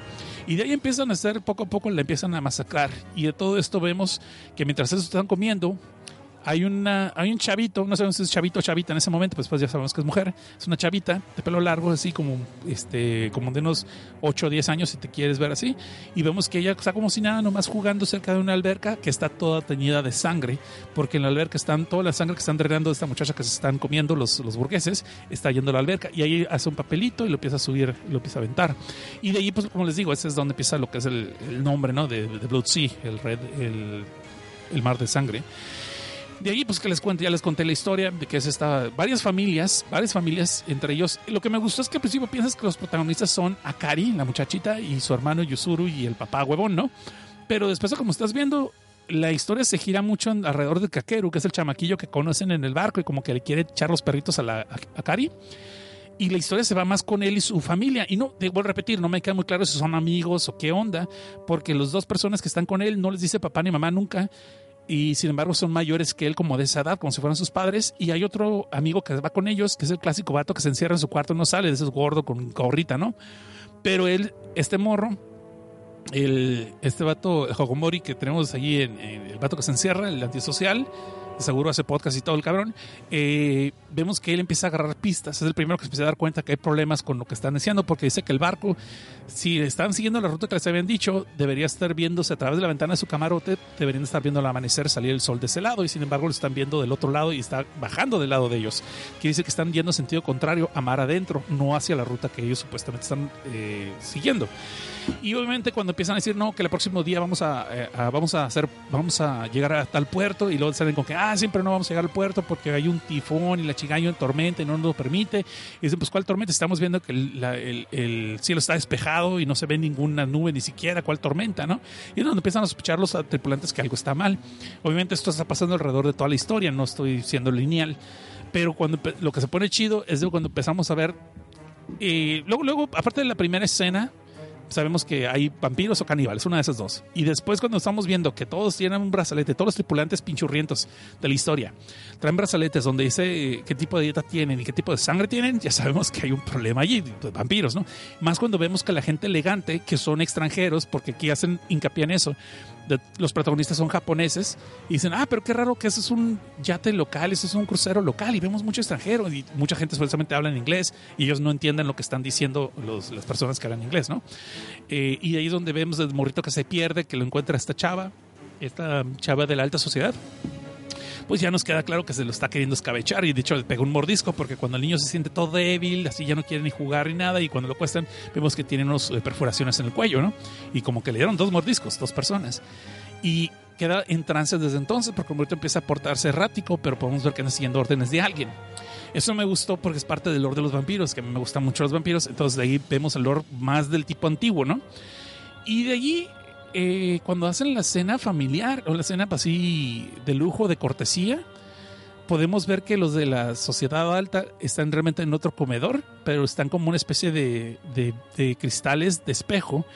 Entonces las personas que son, digamos, los, los tripula- la tripulación, no más bien los eh, pasajeros, los cuaches, pues se pa- se ve todo como muy de lujo, pero no se dan cuenta que del otro lado del espejo realmente los están viendo los otros y se los están seleccionando. Inclusive en el brazalete tienen unos números y andan empezando a hacer que quién quiere tal número. Yo quiero el número 16, yo quiero el número 24, yo quiero el número 43 y así se la llevan. Y conforme van pasando las horas, pues empiezan a perderse algunas personas, que los empiezan a invitar a lugares este, VIP, así muy de caché, pero realmente es donde los están separando para escabechárselos poco a poco. Y de hecho en una escena, este vato, el, retraído, el Hokomori, el antisocial, está explorando el barco por para buscar pistas de qué carambas está mal, porque dicen el principio están de que no me late, esta cosa está medio rara.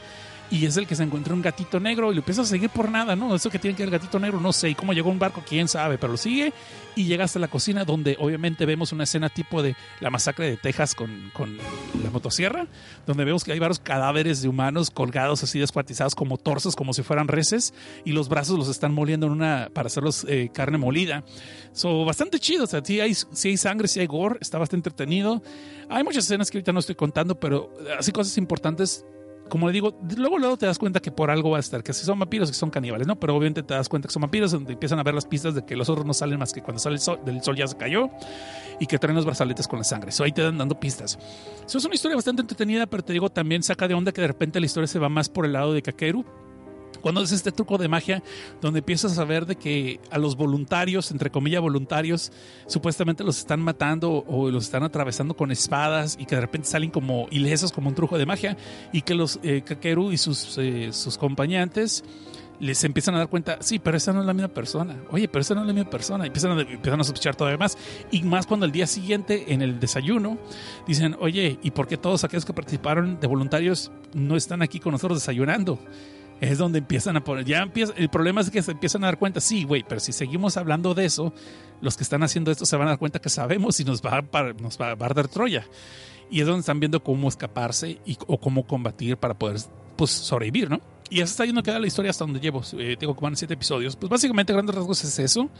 Y se me está haciendo bastante chido. Y pues no sé, me gustaría verlo en anime, ver, pero sí con un arte un poquito más dedicado, no tan al aventón y no tan así, hecho con las patas.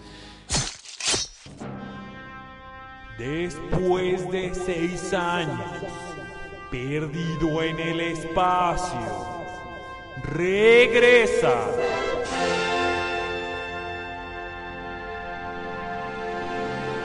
El podcast de Sci-Fi y rock.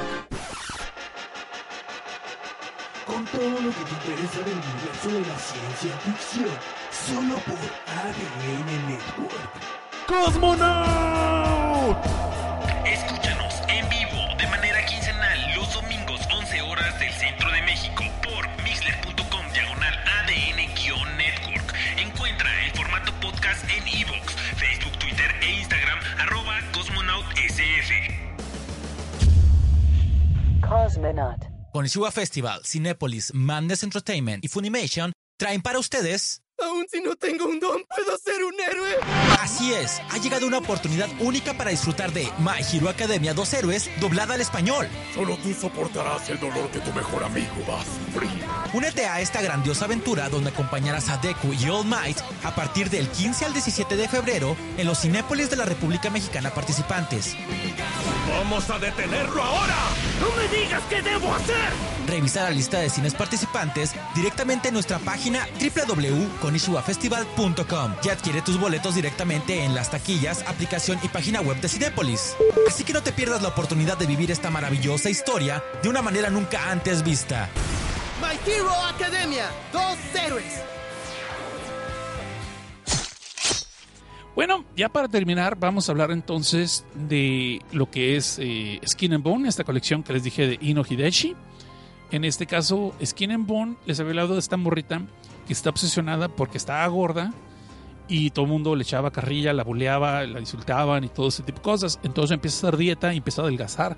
Pero la morrilla ya cuando ha adelgazado todavía sigue obsesionada con que está gorda y sigue sin comer y sigue adelante con ese tipo de obsesión y se empieza a hacer daño, ¿no? Ya está empieza a quedar en los huesos y obviamente empiezan a echar carrilla de que está súper flaca, que parece un cadáver, todo el rollo.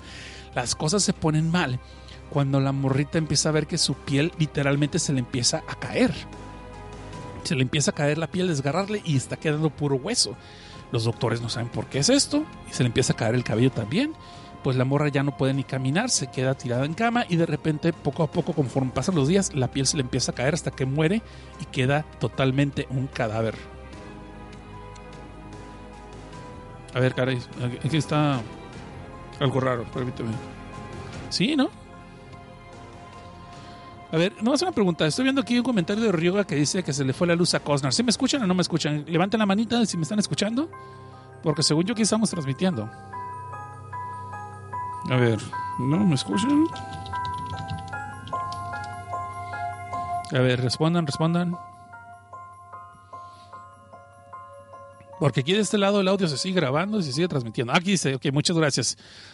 Kagekao 23 dice que sí. Ok, entonces a el problema es Ryogaps, dale F, F5, no sé, dale refresh, porque aquí ya vamos transmitiendo y yo desde mi lado, según yo, todo está.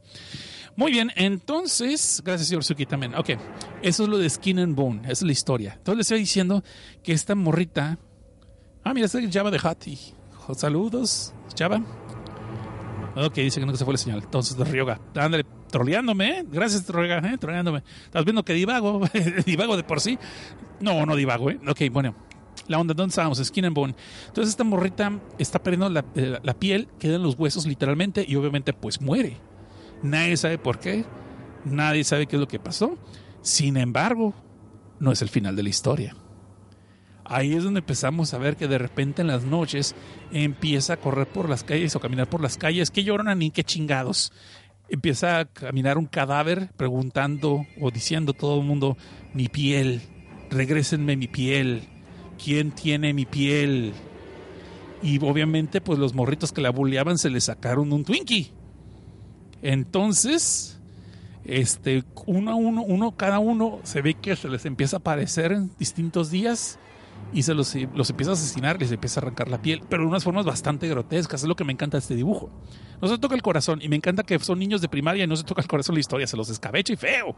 Y obviamente los padres, eh, los, los empieza- de- van a disculparme tantito porque lo que pasa es que como, como dos historias son de venganza, a lo mejor no voy a confundir una con otra, pero según yo en esta, esta muchachita, eh, bueno, el esqueleto de esta muchachita está acosando a cada uno de los que la bulleaban y los empieza a matar y les arranca la piel a cada uno.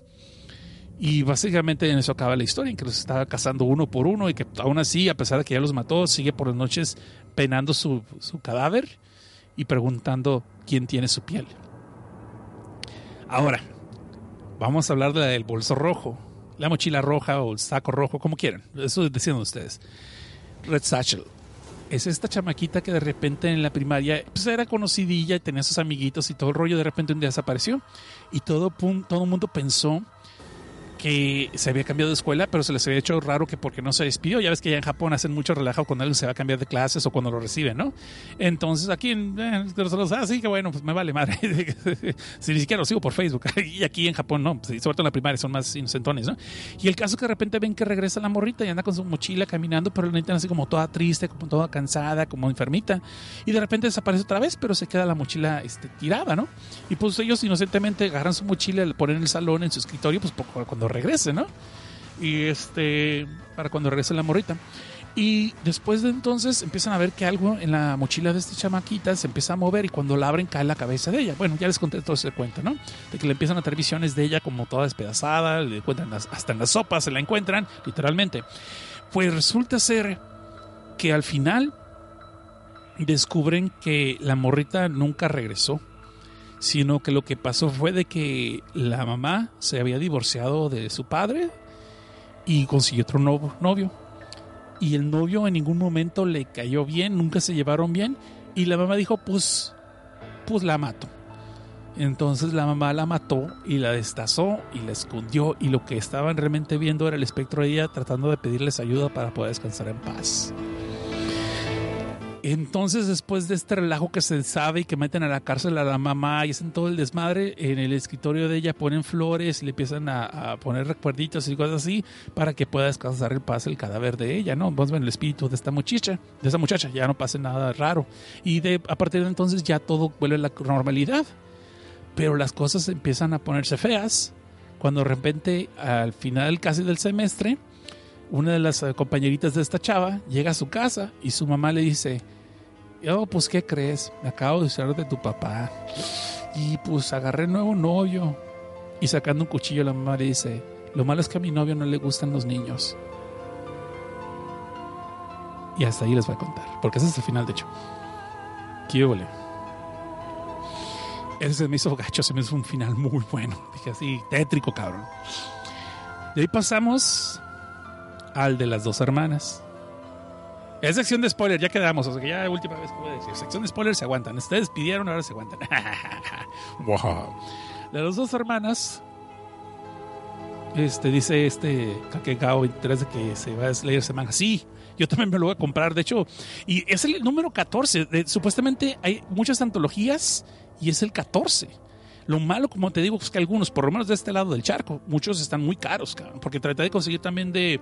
Traté de conseguir Mystic Mandala of Hell y andaba. Ese creo que no era tan caro, pero lo- los otros que quise conseguir de Hino Hadechi, Hidechi sí estaban carísimos. Estaban como por 300 y 150 y 200. Y dije, eh, soy fan, pero no tan fan. Este, pues, güey, me costó la de Kira como 110 dólares. Me dolió en el alma, pero bueno. El caso es aquí. Vamos al cuento de las dos hermanas, de Two Sisters que se llama nomás Dos Hermanas, no se llama El cuento de dos hermanas, esa es la película coreana, muy buena también, por cierto.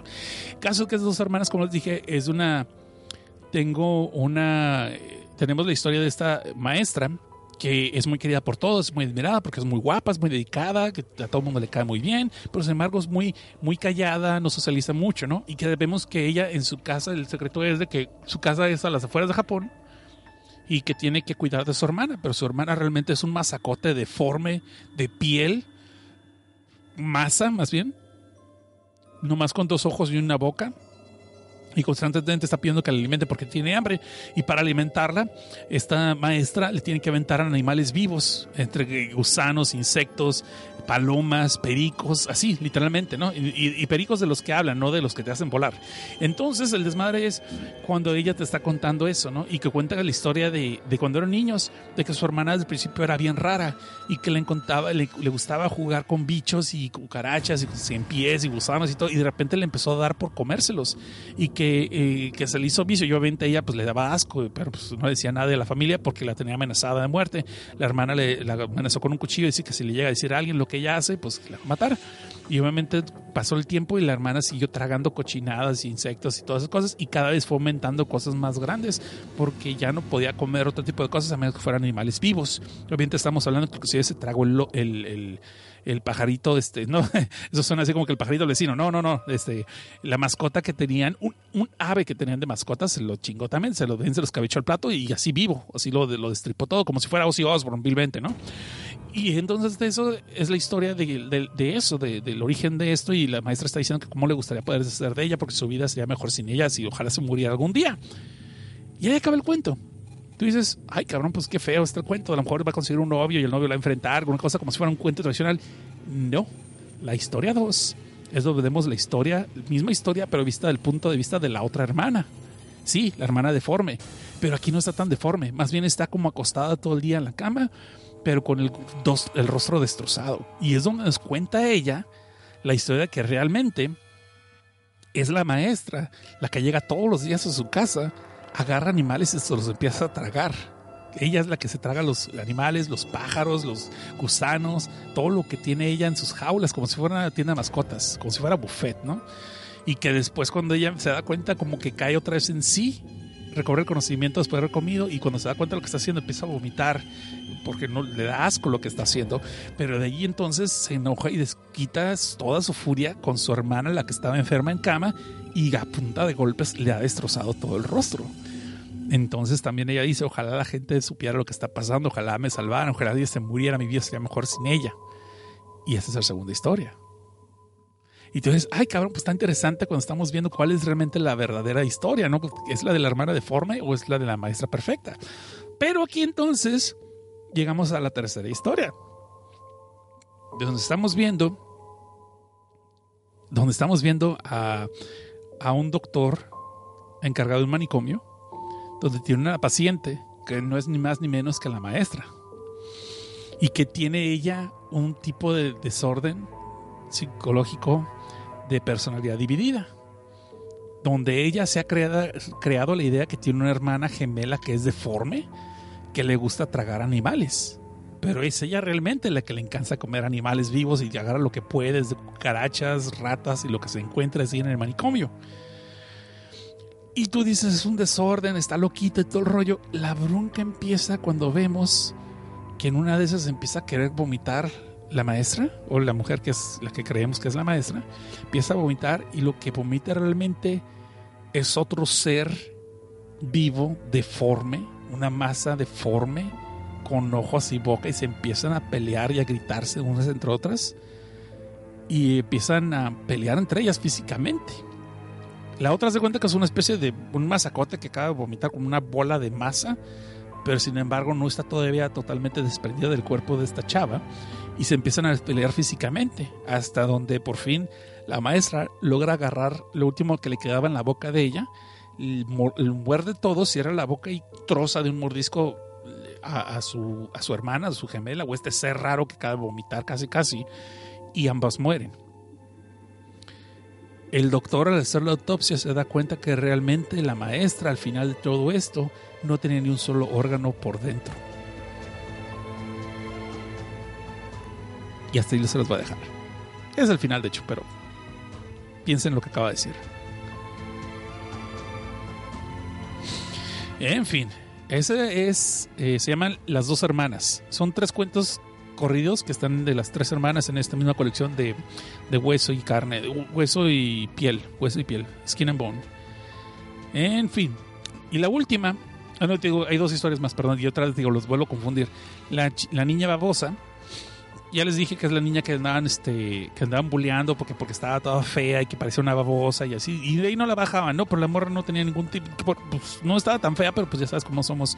A veces chamacos somos bien pinches pendejillos y bullies, ¿no? Y entonces la chamaquilla la están traumando cada rato y en una de esas le avientan un líquido. ¿Saben qué? Déjenme buscar rápido en Google qué es el lime. Porque ese no me suena. Iba a decir que sí era lejía, pero no. Este. ¿Qué chingados es lime? Es la palabra, pero es una sustancia pero nos, no queda supuestamente para limpiar, entonces no estoy si estamos hablando de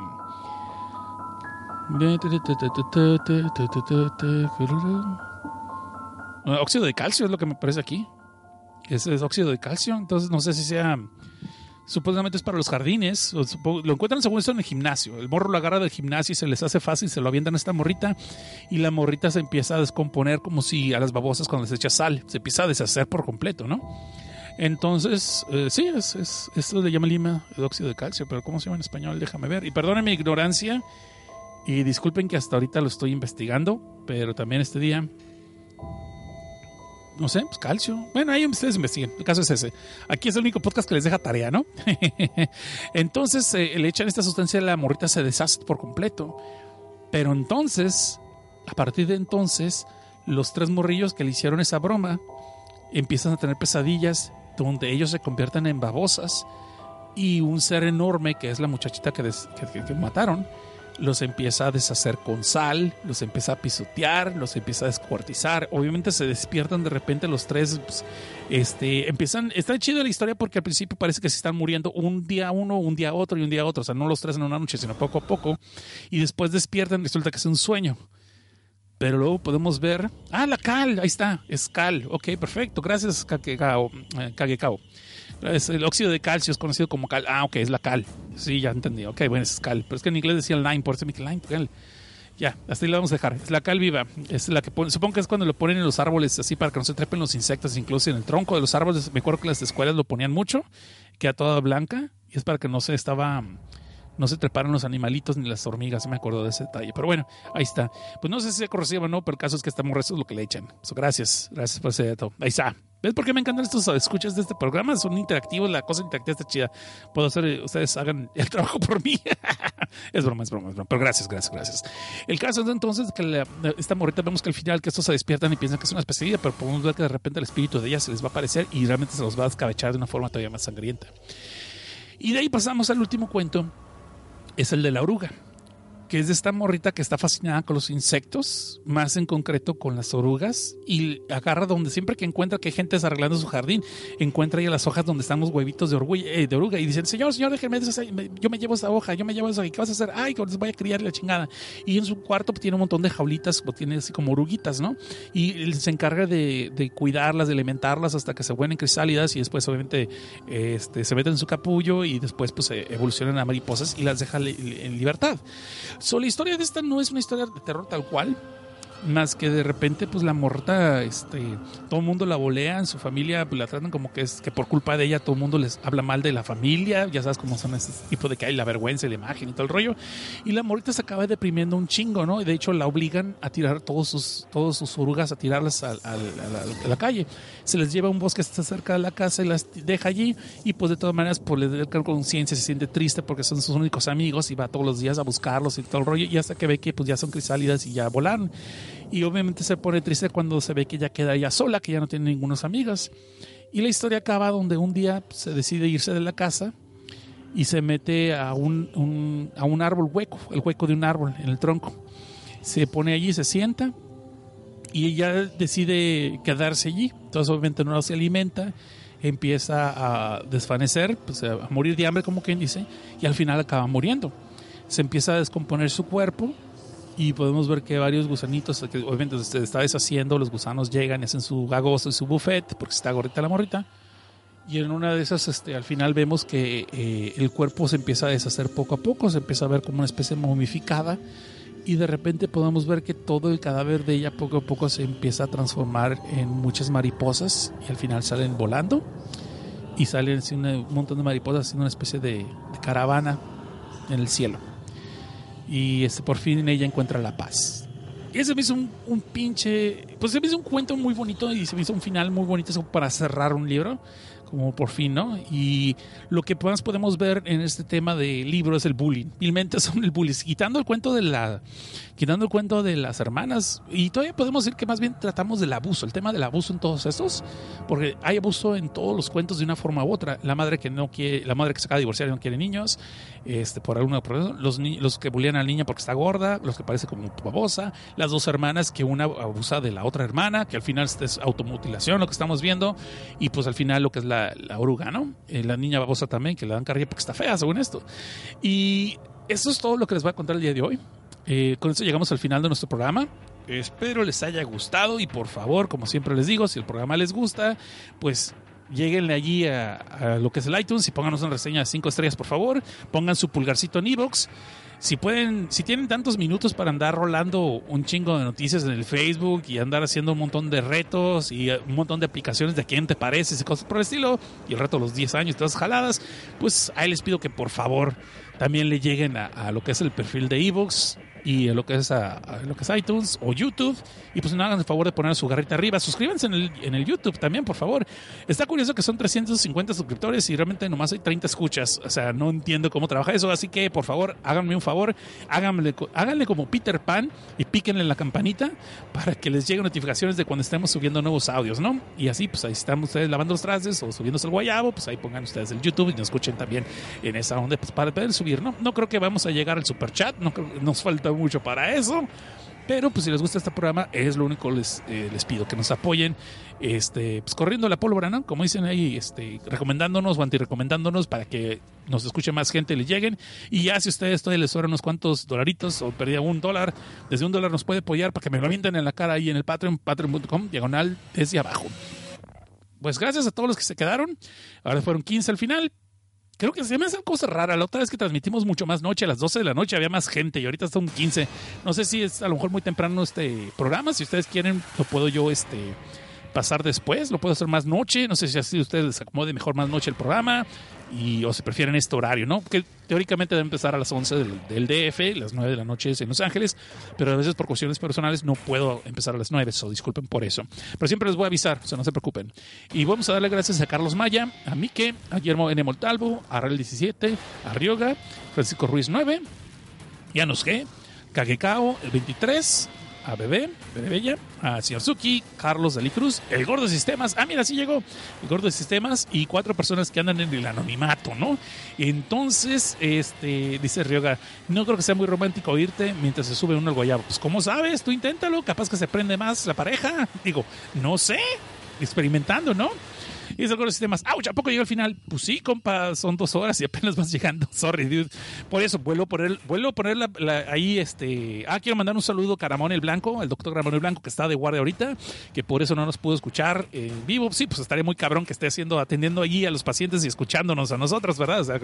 No, señor, les vamos a compensar más paros cardíacos por corajes a algunas personas porque les spoileó las obras. ¿Cómo me spoilea el final de Bleach? ¡Ah! Y se muere el cabrón. Y luego, pues el señor Caramón nunca carga con el, con el muertito, literalmente. No. Bueno, entonces lo pongo a votación. Si prefieren que el programa empiece más tarde, yo lo puedo empezar una hora más tarde, o lo puedo empezar inclusive dos horas más tarde, pero el chiste es que llegue gente. Si no, entonces, ¿para qué? Para eso mejor lo hago en podcast y el chiste es hacerlo en vivo. ¿Ok? Entonces, este Sabamingo ha terminado otra vez con una transmisión de Filme Tinta y Sangre. Espero les guste el episodio y vuelvo a repetir. Déjenos feedback, por favor. Ya sea en el, métame el pulgar en el iBox. Dejen comentarios en el iBox. Dejen comentarios en el iTunes. Dejen su reseña. Y el señor Suki también le manda un saludo porque está en su trabajo. Y dice, dice el gordo de sistemas que a su esposa también le late el podcast. Ah, pues muchas gracias. No sé qué hiciste para hacerle castigarla de esa forma, pero un saludo a la señora del gordo de sistemas. Un saludo a la señora.